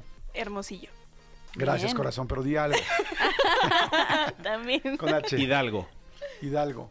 Este. Ingue su madre que Huehue, huehue, huehue, huehue tango. Huehue No, por ahí. hue- hue- güey. hue- No, mejor otra cosa. Este. Mira, güey. Holanda. ¿Qué iban a decir? Bueno, Huehuetoca era. Huehuetoca. Ok. Eh, Hamburgo. Ah, ¿de dónde son las hamburguesas? Muy inteligente. Muy bien. Ok, cuenta una anécdota con hamburguesas. Ahora. Eh, una, ok, pues el Ok, pues, ya sábado dice, fui al pues. Azteca y este fuimos a ver el partido Monterrey em, América y me comí una hamburguesa deliciosa, ustedes no saben, de las Ah, ¿en el mejores Azteca? en el Azteca. En un palco, tengo que decir que fue en un palco, pero O sea, pero la hamburguesa la Deliciosas. vendían en el. no, eh, fue cortesía de- del palco. O sea, ¿y eso qué nos funciona a nosotros? O sea, pues es mi anécdota. Comí una hamburguesa muy buena. Tenía queso Oaxaca dentro de la, o sea, de la carne. ¿Queso Oaxaca? espinaca, Entonces era o de las memorables o de Rubens. ¿Cuántas Yo hamburguesas? O, No o sea, sé, ¿les habrá, ese o sea, es- ¿les habrá Sí, preparado sí, la creo. mamá, la mamá del No, fue como un catering, yo creo. Tal vez.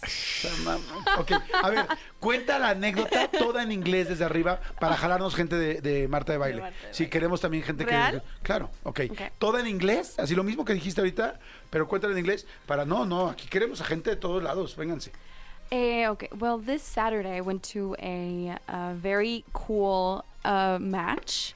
It was America uh, versus Monterrey Rayados, and it was me and my friends. It was really cool. Then we I had the best fuck burger of all time, and it had spinach, tomatoes, and it was great. I just loved. It was delicious. It was amazing. Who hizo la hamburguesa? Honestly, it was it was a catering. You know, do you know what a catering is, Jordi? Sí, los carros que luego las llevan. El carro de hamburguesas. Muy bien, muy bien, muy bien. Ay, no, andamos con todo, ¿eh? Sí, no, no, que Marta no piense que es la única que puede hablar así. Aquí también se puede hablar Exactamente. así. Ok, ¿y qué estábamos en H? ¿Ya dijiste Hermosillo? ¿Ya, acabamos? Ya, ya acabamos. Van ahí. ¿Yo dije? Sí. Sí, Ah, qué padre. yo acabé. Muy bien. Yo acabé. Ok, a ver, sí. A ver, ahora con, en México, con H. Yo dije Hidalgo. Yo ella dije dijo Hermosillo. Hermosillo. Ah, yo digo... Ah, yo dije, güey, te toca. Huehuetoca. Muy bien. Ok, ya, ya, ya, H, I. Ok, arrancamos con I. Rápido. Con I, ahora te arranca Manolo. Irapuato. Iguala. Mm, Irán. Iztapaluca. Ay, está muy mexicano. Zapaluca es una alcaldía, ¿no? Es una alcaldía. Sí, échale más ganitas. pero- Pero dijeron Huehuetoca. ¿Mande? ¿En dónde está? Iztapaluca. Ajá. Ciudad de México. México. Entonces no es una ciudad. Ni un país. Está en un. eso es- Está bien, tiene razón. Pero ahorita dijeron que pueblitos también se valía. Sí, sí. ¿Y por qué no Maldrix? Sí. Iztapaluca, ¿verdad? Ok, ¿ya acabamos? ¿Tú Ya. sí? Ya, estuvo A ver, rápida. la gente dice Israel, Italia, Inglaterra, Irlanda. A ver, sin de mencionar Israel, Italia, Inglaterra, otra vuelta. Con I. Arranca Manolo. Irlanda. Islandia. Mm, no sé. Fridge. Piensa en el curry. Ah, eh, India, India, India, India, India. Um, Piensa en las guerras de Medio Oriente. ¿Quién es Irán. Ya di- yo Ya dije dijo Irán. Irán. Lado. Exacto. Muy Gracias. El vecino. ¿Ya tenemos que irnos? Pues está bien No. divertido. Ok, oigan, ah, regresando hacemos lo de Carol G. Ok, regresando hacemos lo de Carol G. G. G. Son las 12 del día con un minuto. No llegamos hasta, llegamos hasta la. Y ahorita le decimos quién ganó. Ahorita va a ser, va a decir Dios quién ganó. Este. Ay, Dios. No, récenle a Dios. ¿No? A Dios que te vaya bien. No, récenle a Dios porque Dios va a decir quién ganó, quién dices, no, este sí no googleó y fue muy bueno y ganaron sus boletitos. Échate dos ganadores, ¿no, Dios? Porque hay un chorro de boletos. Son las 12 del día con un minuto, no le cambien, soy Jordi Nexa. Saludos si estás manejando, repórtate al 5584 11 14 07. ¿Qué canción es? Ahorita lo voy a cerrar de volada. Nada más de oírla. Esto suena motel. Y me da muchísimo gusto recibir aquí a mi querido Sergio Mayer. Mi querido. Sergio, ¿cómo estás, amigo? Mira, Qué siempre gusto bonito, saludarte, el amigo. El, el abrazo, la, Gracias. la manita, todo. ¿Cómo siempre, estás, amigo? siempre tú muy cariñoso, muy generoso con tus, con tus palabras. Te agradezco tu espacio y feliz de estar nuevamente aquí sentado contigo. Ay, amigo, igualmente. La verdad, ya te lo comenté, no sé si lo pudimos platicar. Eh, eh, ahora que saliste en todo este asunto de la Casa de los Famosos. La verdad me sorprendió mucho lo bien que lo hiciste. ¿Y, y por qué lo digo? Le- Siempre lo he dicho. Yo conozco a Sergio desde hace mucho tiempo. Yo sí este, puedo decir, estoy muy sorprendido y admiro a Sergio por todo el trabajo. porque Es un cuate súper trabajador, súper luchón, súper de objetivo, súper de conseguir las cosas. Eh, también eh, conozco y acepto muchas polémicas en las que ha estado. Y, y- y como decía yo hoy en la Algunas. mañana, y como decía yo, eh, es parte de ser una figura pública, este, tener polémicas, y, y habrá gente que está a favor y en contra la gente. Hubo gente que le encantó lo de la política, hubo gente que, no, ¿cómo es posible? Entonces es político o es actor o tal. Lo único que yo, bueno, no lo único, pero una de las cosas que yo veo constantes en Sergio es reinventarse. Es impresionante cómo Sergio Mayer se ha ido reinventando en todo momento eh, y es bien difícil. Yo que estoy en este medio, y Manolo lo puede constatar, este, porque estamos mucho tiempo en este medio, cada vez seguir en la boca de la gente, seguir en las pantallas, seguir vendiendo después de cuántos años llevas de, de carrera. 40. O sea, es bien, 40 bien ya. cañón. Entonces, este, y ahora vienes con un libro. Entonces, cuéntame sí. un poco del libro Entre el infierno y el éxito. Nada más como pregunta previa. Eh, ¿Lo escribiste después de salir de la casa? No, no, no, es un libro que escribí antes de entrar a la casa, hace como año y medio lo escribí. Y justamente, bueno, el nombre sí tuvo que ver un poquito, Claro. que además tiene que ver con nuestra vida. Yo estoy convencido de que no puedes hablar del éxito, no puedes conocer el éxito si no pasaste por los infiernos. Eh, es, parte, es parte del éxito. Entonces, y cuando salgo de la casa, justamente tenía mucho que ver con, el- con el nombre y, y por eso lo, lo metimos así.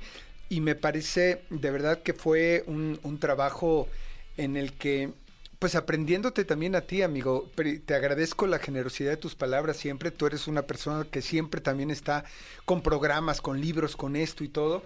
Y para mí era bien importante poder hacer este libro porque se han dicho muchas cosas de mí, justamente lo acabas de decir, la polémica siempre ha estado a mi alrededor, cosas que la gente dice o inventa y nunca han escuchado realmente la versión real, que esta es, ahora sí que esta es mi historia eh, de cómo la viví, de, de cómo la explico, de dónde vengo, quién soy, que, que te podrá ayudar mucho a entender justamente eh, por qué soy así. Claro. Eh, entonces tomé la decisión de escribir el libro, de responder tantas injurias, tantas acusaciones, tantas polémicas que se han quedado ahí en el tintero y que siempre que eh, la gente de repente se queda con ese con esa idea y ese concepto y, y por supuesto son temas temas polémicos que tienen eh, que ver eh, en lo personal, en lo laboral, en lo político, este, en lo penal.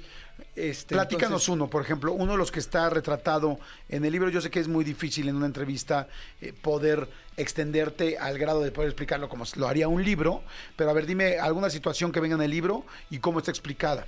Pues mira, en el último, en uno de los últimos capítulos está justamente, hablo de si conocí o no conocí a un tal narcotraficante, que hay una, hay una periodista eh, este, que también se dedica a vender libros, eh, que me ha acusado en todos sus libros, y ha- me ha puesto en todos sus libros. Lleva, según ella, la escuché decir en una, en una entrevista que tuvo, que lleva 18 años investigando. Este, y hasta ahorita yo no he encontrado ni he sabido que haya una sola investigación con respecto a eso. Entonces yo platico a quién conocí, bajo qué circunstancias, por qué lo conocí. Eh, hago una pequeña analogía del trabajo que ella hace como periodista. Estoy hablando de Anabel Hernández, evidentemente, eh, y que ella también se dedica a buscar a estos personajes para entrevistarlos, para vender libros, eh, para dar información. Y no tengo duda que ha hecho grandes investigaciones, sin embargo no la hace dueña de la verdad. Y aquí pues yo confronto esa parte. Hablo también de temas Está personales. interesante, ese punto está bien interesante. Muy interesante. Y justamente hago eh, la analogía de lo que ella hace y de lo que yo hice. Y que no le da ningún derecho a señalar y a juzgar a nadie porque, porque ella también lo hace.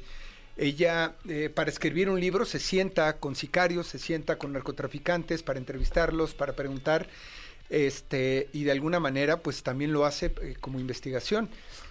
Entonces, O sea, podríamos decir que en ese caso, eh, una parte de lo que comenta, se conocieron, tal, es real, y otra parte no la sabe, Sí, o es- bueno, o no sabe, y tú comentas lo que no lo sabe sucedió. exactamente. La forma en que lo platica y lo dice y señala eh, que, que por qué me senté con tal personaje o no, eh, que era lo que te iba a decir. Por eso hago esa analogía dentro de mi libro, dentro de ese capítulo, donde justamente le digo y le pregunto, eh, ¿qué la hace diferente de mí? Yo busqué a este personaje porque yo quería una historia. Una historia porque acababa yo de producir junto con Alexis Ayala y, Ro- y Rodolfo ¿De anda? de Anda, ay gracias amigo, Ro- Ro- Rodolfo de Anda, que en paz descanse, acabamos de producir El Pantera y estaba yo buscando una historia que, fuera peso. eh, este, de peso y estaba de moda justamente eh, el cártel de los sapos en ese momento. Yo dije, esta es una historia maravillosa, que es justamente lo que le pasó a Kate del Castillo, Ajá. cuando tuvo Te el iba- te iba a acceso. mencionar ahorita con lo de Kate, ajá. Exactamente. Este, y las personas que, que producimos o las personas que a mí me gusta el riesgo. Y en ese capítulo platico cómo puse en riesgo mi vida, cómo eh, en algún momento, por tener acercamiento con este personaje, llegué a pensar que, que me iban a secuestrar y me iban a, desaparecer. eh, cómo se me fue el aire, cómo estaba yo encerrado en una camioneta, pero lo hice justamente por tener ese acercamiento y ya después me di cuenta y, eh, este, me arrepentí, pero después se me volvió a presentar una nueva oportunidad. Todo eso lo platico, cómo se dieron las cosas. Y, y eso no te hace cómplice de nada ni de nadie. Claro. Una pregunta. Cuando uno después de esto se eh, liga a la parte política de un país, no lo piensas, es, uff, van a decir que yo tengo contactos con el narco o tal. Eh, ¿Es algo que uno piensa antes de, de Te meterse al mundo cosa, político? o Si no? yo me pusiera a pensar lo que van a decir, estaría yo jodido. La verdad no me interesa, no me pongo a pensar, es que van a decir que yo, es que va a pasar esto, va a pasar aquello. La verdad yo hago lo que quiero, vivo mi vida, no le hago daño a nadie y no, y no estoy pensando en que si me van a señalar o no. Haga lo que haga, siempre me están señalando y me están criticando. Y yo soy responsable de lo que digo y lo que hago, más no de lo que interpreten que dije. Claro. Entonces no me interesa, yo no he hecho, y si hay algún señalamiento negativo en mi contra, en mis actos, que a lo mejor algunas personas lo ven inmoral, pero no fue ilegal, no hice, no he hecho absolutamente nada de lo que me arrepienta, yo estoy aquí sentado dándote la cara, platicando con tu público, y no hay una sola investigación en mi contra, como lo han dicho, es mentira, este, y no he hecho absolutamente nada que le haga daño a nadie. Entonces, como eso, eh, platico Sí, también, por ejemplo, de la luz del mundo. Ajá, pero cuando te refieres a es que yo hago lo que lo que quiero hacer directamente sin preocuparme por los demás, te refieres porque no es sí, porque no estoy haciendo algo ilegal, ¿no? No, no es ilegal, por supuesto. Y yo sé, tú y yo lo hemos platicado eh, en privado, que a ti te, te, te- te cuesta mucho las críticas y los señalamientos. Y tú eres un gran productor, eres creativo, te ha ido muy bien, eres una persona buena, sana, que generas empleos y te dan con todo. Y te dan porque escribes libros y eres y, y vendes mucho. Te dan porque tienes programa de radio, te dan porque eres exitoso. Yo no conozco a una persona una persona que sea un loser y que no lo estén criticando y lo estén señalando. Tú eres un gran exitoso y toda la vida te están señalando. Y, y yo estoy convencido, las personas eh, que generamos cambios, que generamos empleo, que hacemos cosas positivas, que sacamos la cabeza, siempre nos van a estar señalando y nos van a estar criticando. Entonces, no me preocupa, yo hago las cosas, como te digo, mientras no le haga daño a nadie, duermo tranquilo, este, porque tengo una familia, llevo 40 años de carrera, lo acabas de decir, y me han dicho de todo, de todo. Hay y hasta que- hoy Ajá. no hay una investigación o algo que digan dónde están. Siempre los emplazo, em- emplazo y lo digo aquí en tu programa a esta periodista que es una gran, ella debería de ser fiscal o debería de estar en la DEA o debería estar porque ella siempre tiene elementos que dice que tiene elementos, pero nunca tiene cosas para probar. Entonces, mis respetos como periodista, porque hace gran trabajo. ese es un ejemplo del, del capítulo, que, es- que estoy seguro genera controversia. Y Me que- dijiste otro de la luz, ibas no. lo de la luz del mundo. La iglesia. Eh, cuando la iglesia de la luz del mundo y que yo como, como figura pública siempre estás conociendo diferentes personalidades, te tomas foto con todo mundo y no tienes por qué estar pidiendo cartas credenciales para saber si te tomas una foto o no. Sí, nunca sabes, de hecho, con Y yo no conocía, y si yo fuera, me acusaron que yo era parte de la luz del mundo y que yo soy, si yo fuera de esa congregación o de esa eh, religión, yo no tendría por qué negarlo ni por qué. Y por una foto que me tomé con un con esta persona representante de la luz del mundo, me atacaron y me dijeron de todo, que, eh, que, que yo era parte de ese movimiento y demás. Este, y ahí platico bajo qué circunstancias lo conocí, dónde, que yo no sabía quién era, y si hay alguna persona que me haya visto en alguna iglesia, en algún otro lugar con él, en algún, pues que lo de hoy día las redes sociales, las cámaras, Claro. los videos, las, o sea, te dicen, a ver, aquí está, ¿no? Aquí hay evidencias. Por un 10 minutos que conviví con él, se van con todo, te señalan y te... Entonces, ese son el tipo de cosas que te digo que se van haciendo eh, eh, mitos y se van haciendo una, una mentira que es dicha muchas veces puede llegar a hacerse verdad. Entonces, eh, por eso tomé la decisión de escribir el libro y no tengo que convencer absolutamente a nadie porque pues yo sigo siendo yo, sigo haciendo mi vida, este, pero no se vale que, que te, que te acusen, que te señalen de esa manera. De acuerdo, fíjate que hay una hay algo también muy interesante que mucha gente de repente puede preguntar a mí, de repente ha habido personas que me han dicho, ¿por qué no escribes un libro? Y digo, ay, no sé, o sea, un libro de, de mi vida, ¿no? Ajá. Y digo, hoy no sé si, si, Si la gente interés. quisiera leer un libro de, de mi vida, de cómo me ha ido o no. Sin embargo, con el tiempo me he dado cuenta que sí, eh, de repente uno puede tener ciertas o bastantes eh, anécdotas, situaciones Claro. o momentos que puedan inspirar a los demás. Y, y- y me imagino que este es el caso. Yo, yo conozco a Sergio, como se los dije, desde hace mucho tiempo. Nunca hemos sido realmente pues tan cercanos de ser amigos de vámonos el fin de semana de carne asada. Pero de sí de ir a tu boda Pero y sí de ir a mi boda. Ah, claro, de ir a la Ah, boda, sí, sí. sí. Pero, por ejemplo, yo me acuerdo mucho que nos veíamos mucho en el gimnasio y yo desde siempre he visto a Sergio, y siempre lo comento porque siempre lo he visto trabajar, pendiente, empresario, arriesgando. Disciplina, amigo. Disciplina, mucha Yo estoy disciplina. hecho a base de disciplina. Siempre lo he visto, ¿no?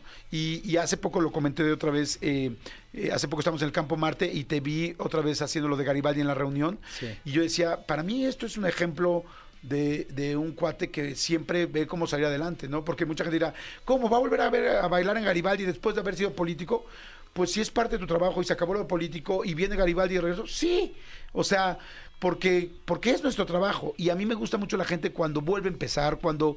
cuando Te cuando- reinventas, cuando te eres pragmático. Ahorita lo que pasó en la Casa de los Famosos me sorprendió mucho porque dije, bien, muy bien, porque es muy difícil seguir generando contenido, generando cosas eh, que llamen la atención y que a la gente le siga, la siga No, y te comprando. expones allá adentro en la casa. Mi mujer me dijo, ¿para qué vas a entrar? ¿Qué necesidad?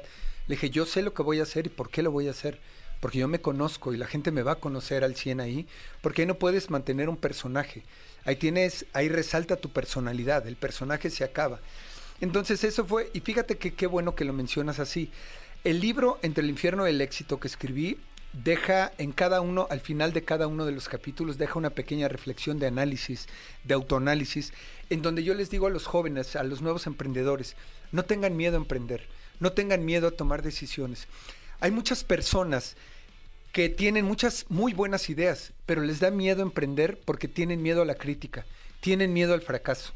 En el último capítulo de mi libro se llama Sin miedo al éxito, que ahí me equivoqué, yo lo hubiera puesto sin miedo al fracaso, porque tienes que perder el miedo al fracaso para lograr el éxito. Y no pasa nada. Lo peor que puede pasar si fracasas es que aprendas de ese fracaso.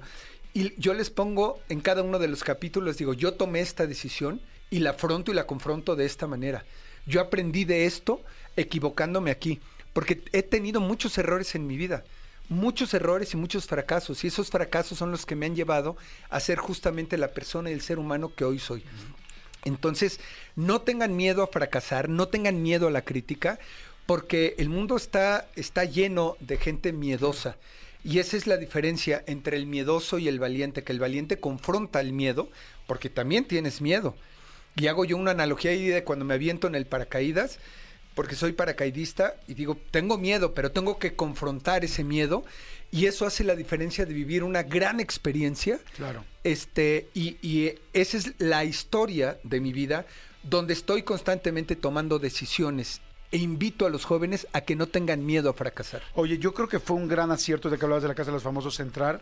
Eh, yo siento que antes de la Casa de los Famosos sobre todo con la parte política, bueno, más bien con la parte política, había muchos detractores, ¿no? Mucha gente que estaba en contra de lo que estaba haciendo Sergio Mayer en ese momento. Y cuando entraste a la casa de los famosos, sentí que empezaste otra vez a jalar muchísima gente a favor, a favor, a favor, a favor. Empezó a crecer mucho, porque yo te hice una entrevista en, Sí. en- en YouTube antes y pude medir muy bien cómo te estaba leyendo la gente. eh, Tu eh, entrevista en YouTube me ayudó mucho que la gente me... con- Ah, es más, eh, gran parte del libro es lo que platiqué en tu entrevista. Ah, de ahí, eh, ¿hace cuánto fue? ¿Hace año y medio, dos sí, años? no, como un año y medio más o menos. un Ahí poquito más. es cuando yo me di cuenta del impacto que tuvo todo lo que te platiqué, de dónde vivía, dónde nací, todo eso, tú fuiste el primero que, que lo platiqué. De ahí salió la historia de hacer el libro. La verdad está fantástico. Y cuando entras a, a la Casa de los Famosos, yo dije, un super hit. O sea, porque lo hizo muy bien y a mucha gente que, que nada más estaba clavado en lo político se dio cuenta de otras cosas muy interesantes. Es líder, está las equipo, no sé, cosas buenas y también habrá algunas malas. Pero la verdad, Claro. en ese caso la mayoría eran las buenas. Este, creo que fue un gran acierto hacer la Casa de los Famosos. Yo sabía, yo sabía perfectamente por qué tenía que entrar y a qué iba. Y sabía que era, no era fácil que iba yo a ganar. Por supuesto que entré buscando la posibilidad de ganar, pero sabía que no era fácil porque yo traía muchos negativos y porque eh, sé que de repente quienes confrontan las cosas de frente y dicen las cosas, eh, eh, de repente a la gente no le gusta mucho eso. Y yo soy confrontativo, soy frontal, digo las cosas, hago las cosas, y eso de repente hay mucha gente que no le gusta. Pero esa es mi personalidad, eso es lo que resaltó justamente en la casa, y soy 100% igual afuera que adentro, porque las gentes que me conocen saben, saben que así soy, saben que así me manejo, saben que soy frontal y que no me ando por las ramas. Este, y yo creo que eso fue parte de- del éxito justamente de eso. Oye, y este, ¿qué, pas- ¿qué ha pasado con todo este rollo de Wendy? Que ahora trae, hay toda esta polémica que si ella dice que si eh, hiciste algo mal con ella, que si la defraudaste, ¿no? Este, que si habían firmado un contrato, No, que si amigo, no, ¿qué pasó? O sea, tú, tú, ¿cuál es tu Mira, versión? honestamente, honestamente no quiero hablar del tema. Jamás ha dicho que la defraudé. Ella ha dicho que quería que firmara un documento. No, no al contrario. Eh, hicimos muy buenos negocios. A su manager y a ella les traje muy buenos negocios. Salieron- cuatro marcas bien importantes que le generaron mucha lana, que a lo mejor para ella pues son poco comparado con lo que ha ganado, pero lo único que hice fue traerle cosas positivas a la mesa. Eh, ella dice que yo quería representarla al 100%, que yo, yo no soy manager. ¿Cuándo me has escuchado en los 40 años que me conoces que yo sea manager de alguien? Soy empresario, hago negocios y siempre me estoy reinventando. Y aproveché el momento definitivamente, pues sí, pero yo no, no era mi intención. Ella, eh, por supuesto que me tuvo que firmar documentos para que mi empresa pudiera hacer las negociaciones. Me los firmó ella y me los firmó su, su, manager. Y te digo algo, es algo tan estúpido y tan absurdo que, que tiene que ver a partir de que los dejé de seguir. Y es algo que, que yo no entiendo. ¿De seguir te refieres en las Sí, redes? Sí. O sea, a partir de ahí, si tú ves las fechas, los dejé de seguir porque yo terminé unos contratos con, e- con ella, eh, donde ya había cumplido a cabalidad lo que se había pedido con las marcas y todo, y ya, yo lo di por terminado y todo el mundo así de, yo no sé por qué para muchas personas es tan importante ese tema que te sigan o que no te sigan y quién y además ella tiene a ella la sigue gente como Talía como Jerimoy como Hue- o sea gente muy importante pero sí siento que a partir de esa fecha que yo dije ya terminamos contratos la dejé de seguir y empezó a hacer declaraciones que no vienen al caso y además por, por gente gente metiche eh, que empezó a, a- a- a influenciarla esa es la realidad pero yo sigo trabajando yo sigo en lo mío ya terminó ese ¿No han hablado? no hemos, nos encontramos en el evento de TikTok y nos saludamos y ya no hay nada que hablar. No hay nada que hablar. Porque a fin de cuentas sé lo que hicimos, ahí están los resultados, eh, ahí están los contratos y ya terminó. Pero sí se vio un poco lastimada la amistad, me imagino, ¿no? Porque, Mira- porque sí se veía una amistad Uda, es que ese es otro- cuando salieron. Ese es otro tema que les dolió muchísimo. Cuando me dicen, oye, se fracturó la amistad, le digo, a ver, no, no podemos hablar de amistad. Entonces eso les dolió porque dije que no era amistad. Fuimos cómplices. A ver, una amistad es alguien con quien tienes este, realmente cercanía, tienes lealtades, tienes, tienes cosas muy personales. Realmente los, los integrantes del, del Team Infierno vivimos una historia que nadie nos va a quitar, que es única y que es nuestra historia. y que fuimos cómplices de un momento. Pero salir y decir, yo no me estoy colgando de ello, no quiero hacer programas de, de Wendy Mayer y, y de- ya, ya pasó, ya terminó. Eh, de repente nos escribimos en el chat y ya, pero eh, cuando dije que no había realmente una amistad, ota, también se me vinieron a la yugular todos de, claro, pues a mí qué me importa. Y yo, pues tranquilos, fuimos cómplices, la pasamos muy bien, somos amigos, amigos de, una compañeros, historia, compañeros, pero amistad ella tiene amistades muy cercanas. Los demás tienen amistades muy cercanas. O sea, yo a Wendy la he visto tres veces o cuatro Después de veces desde que salimos de la casa. Igual a Poncho, igual a todos los demás, o sea, tranquilos. Y todos sus fans se me vinieron a la yugular. ¿Por qué los dejaste de seguir? Pues porque yo decido a quién seguir. Yo sé qué contenido quiero ver, qué no quiero ver. Y, y punto. O sea, no, no, no lo hagan más grande. ¿Con alguien más del Team Infierno sí hiciste una amistad? Mira, Emilio, bueno, con, con Apio, Apio es mi hermanito de toda la vida. Apio eh, Cabá nació con Garibaldi o nació de Garibaldi en, en- con Luis de Llano. O sea, son mis hermanitos de toda la vida. Este, pero nunca había convivido como conviví ahora con él. Eh, este Emilio Osorio, yo tuve una, una relación muy importante con él dentro de la casa porque yo me identifiqué, identifiqué con él por mi hijo y él se identificó conmigo por lo de su papá. Hicimos una muy bonita historia, este, pero hasta ahí. Hasta ahí esa es la realidad y no pasan, yo no estoy peleado con ninguno, no les tengo ninguna cosa negativa a pesar de los comentarios que hicieron, pero pero yo sé que se bur cuando yo digo que no hay amistad o que los dejé de seguir, se ríen y ja, ni que nos interese y ja, o sea, no pasa nada. Sigamos siendo prudentes, sigamos siendo inteligentes. No tengo nada negativo, nada negativo por ninguno. Este, y me llama la atención que constantemente estén haciendo las declaraciones que no vienen al caso. Porque fueron puras cosas positivas y tengo ese bonito recuerdo y hasta ahí queda. Ok, el libro se llama Entre el infierno y el éxito, eh, de evidentemente de Sergio Mayer, es editorial Océano, ¿verdad? Océano, sí. Y aprovecho para que sepa la gente de. El libro lo presenté en la Feria Internacional del Libro de La FIL, Guadalajara. La FIL, que es la FIL más importante de Latinoamérica y de las más importantes Es la del segunda mundo. feria más importante del mundo. Así es, imagínate el honor de haberla presentado ahí. Editorial Océano me dio la oportunidad de hacer la presentación y ahora voy a estar también en, en Mérida el 14 de marzo, en la feria del libro también de ahí. Eh, y el 29 de febrero voy a estar presentando el libro para los medios de comunicación en, en- en el sótano, ahí en Miguel Ángel de Quevedo. Este es Miguel Ángel de Quevedo Y ahí- universidad. y universidad, Ajá. ahí al lado de Oasis. eh, a las 4 de la tarde, el Ok, 29. para que la gente pueda ir, ahí se los firmarías. Así, ahí vamos a estar firmando, platicando con la prensa, platicando de los capítulos. Ya se los hice llegar para que puedan hacer las preguntas pertinentes, porque hay temas polémicos, polémicos e interesantes. A mí, a mí sí es un libro, quiero decirles que a mí sí es un libro que me interesaría leer. Yo sí me gusta mucho aprender de la gente, eh, pues emprendedora, eh, que se enfrenta a los problemas, que es directa y que y aprender de cada caso. No dicen que en esta vida la vida no te va a alcanzar para aprender todo lo que tienes que aprender. Entonces que hay que escuchar de más personas. Y yo sí me sorprende mucho como siempre te has ido reinventando y encontrando soluciones para seguir vigente, trabajando. Podrías no estar en el medio y estoy seguro que podrías seguir trabajando porque eres empresario de siempre. Este, pero me interesa. No, lo seguimos aprender. haciendo.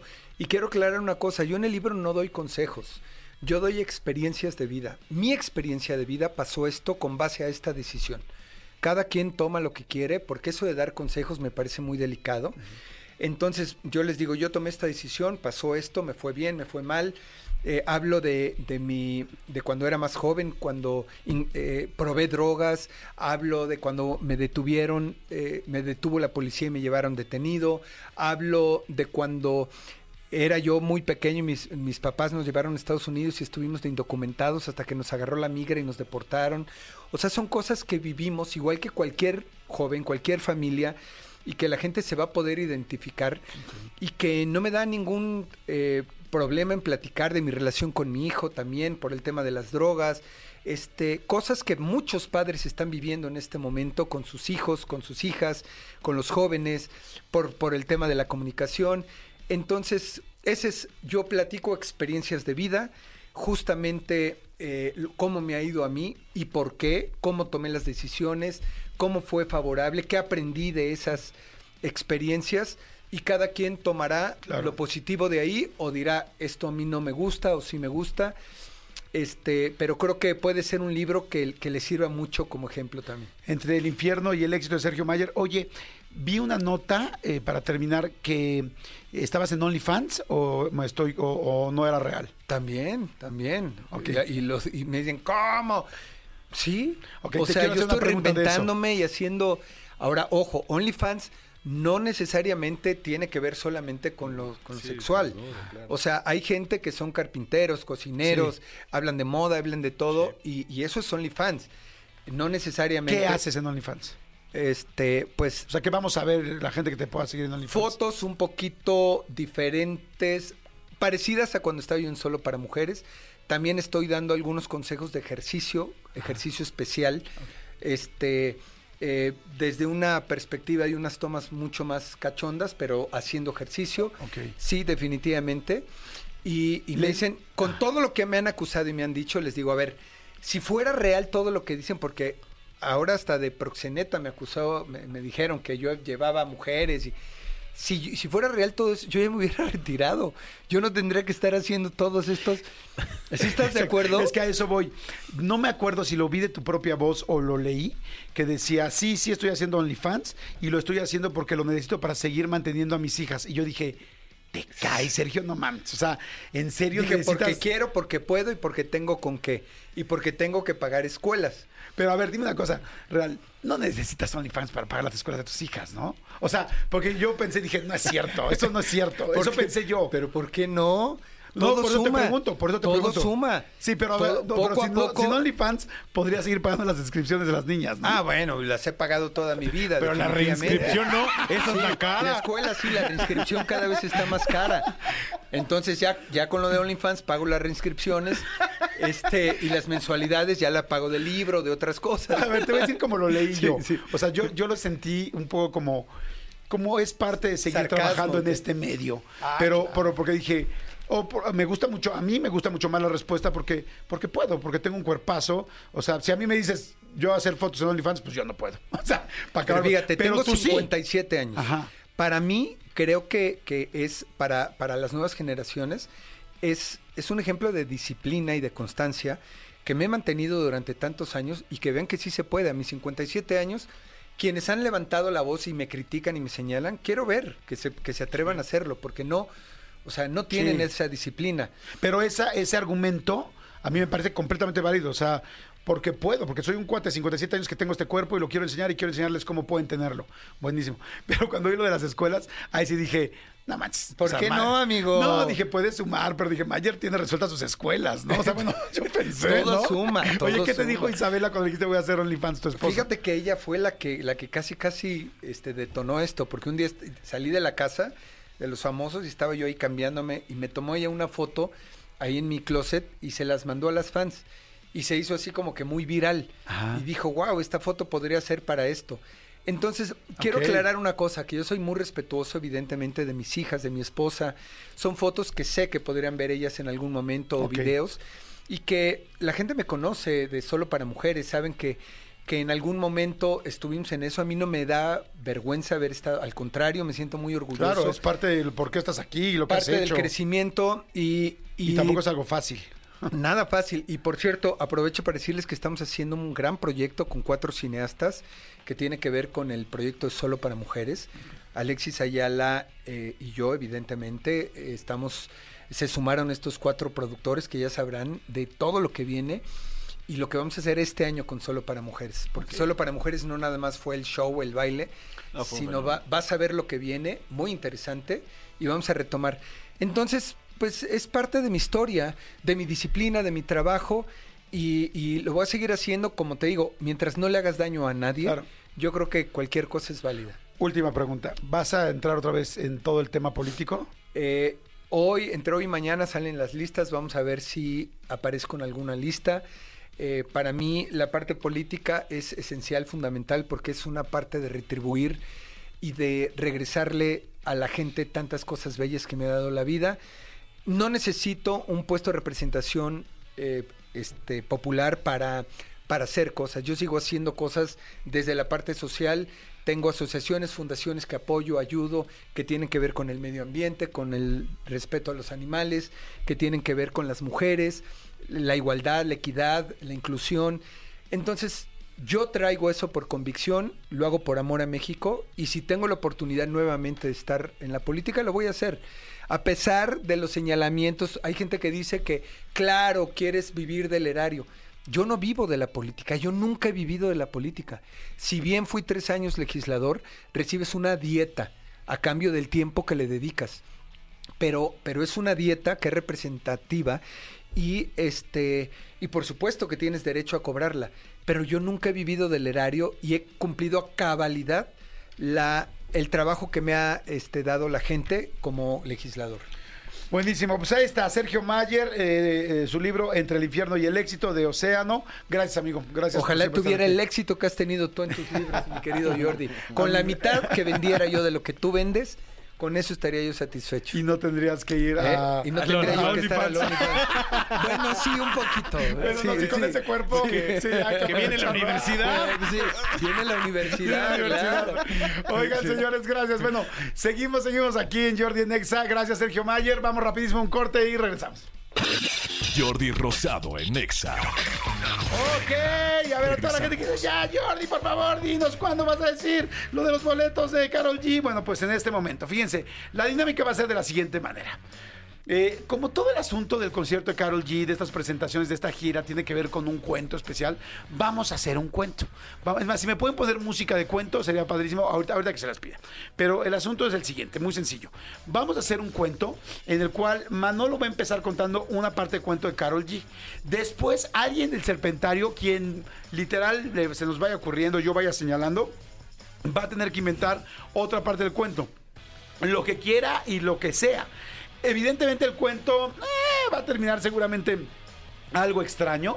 Este, pero el viernes vamos a decir la última parte del cuento. Y una vez que digamos la última parte del cuento, la primera persona que le entre la llamada y diga el cuento completo, se va a llevar los boletos mega especiales para el Estadio Azteca que tenemos para ir a ver a Carol G. ¿Estamos de acuerdo? ¿Hasta aquí todo bien? ¿Lo expliqué bien? ¿Lo entendieron todos? Sí, señor. ¿Lo entendiste, Renatita? Perfectamente. Perfecto, muy bien. Es la una de la tarde con un minuto y pon música de cuento, por favor. Evidentemente el cuento tiene que ser de Carol G. Por lo menos tiene que empezar ahí. ¿Dónde termine? No lo sé. Terminará en OnlyFans el cuento con Carol G tratando de hacer OnlyFans para pagar las escuelas de sus hijas. Cuando las tenga, no lo sé. Manolo Fernández, por favor, haznos el honor de ser el locutor inicial de este cuento de Carol G. Cuando yo volteé y señale a Renata, tiene que seguir Renata el cuento como sea y como venga y con lo que se te ocurra. Y lo puedes eh, desvirtuar como quieras, hasta donde sea. Es más, si lo te lo llevas a otro lado, será mucho mejor. Ok. Adelante, Manolo. Una tarde soleada estaba Carol G con una canasta en un tianguis de Huehuetoca. En esta canasta había seis huevos azules que tenían un tesoro que Carol G quería regalar. Ese tesoro era algo que tenía que ver con algo prohibido que estaban vendiendo, sí, en internet. Algo prohibido que ella quería desde hace mucho tiempo porque un duende que del cual nunca comentó se lo había pedido. Hasta ahí vamos a quedarnos hoy. Hasta ahí por hoy. Nos Hasta- escuchamos mañana en su fábula. Carol G. Carol G, ¿ok? Si no lo apuntaron, si no se lo aprendieron, siempre hay un podcast que te puede ayudar. Escúchanos en vivo de lunes a viernes a las 10 de la mañana en Exa FM 104.9.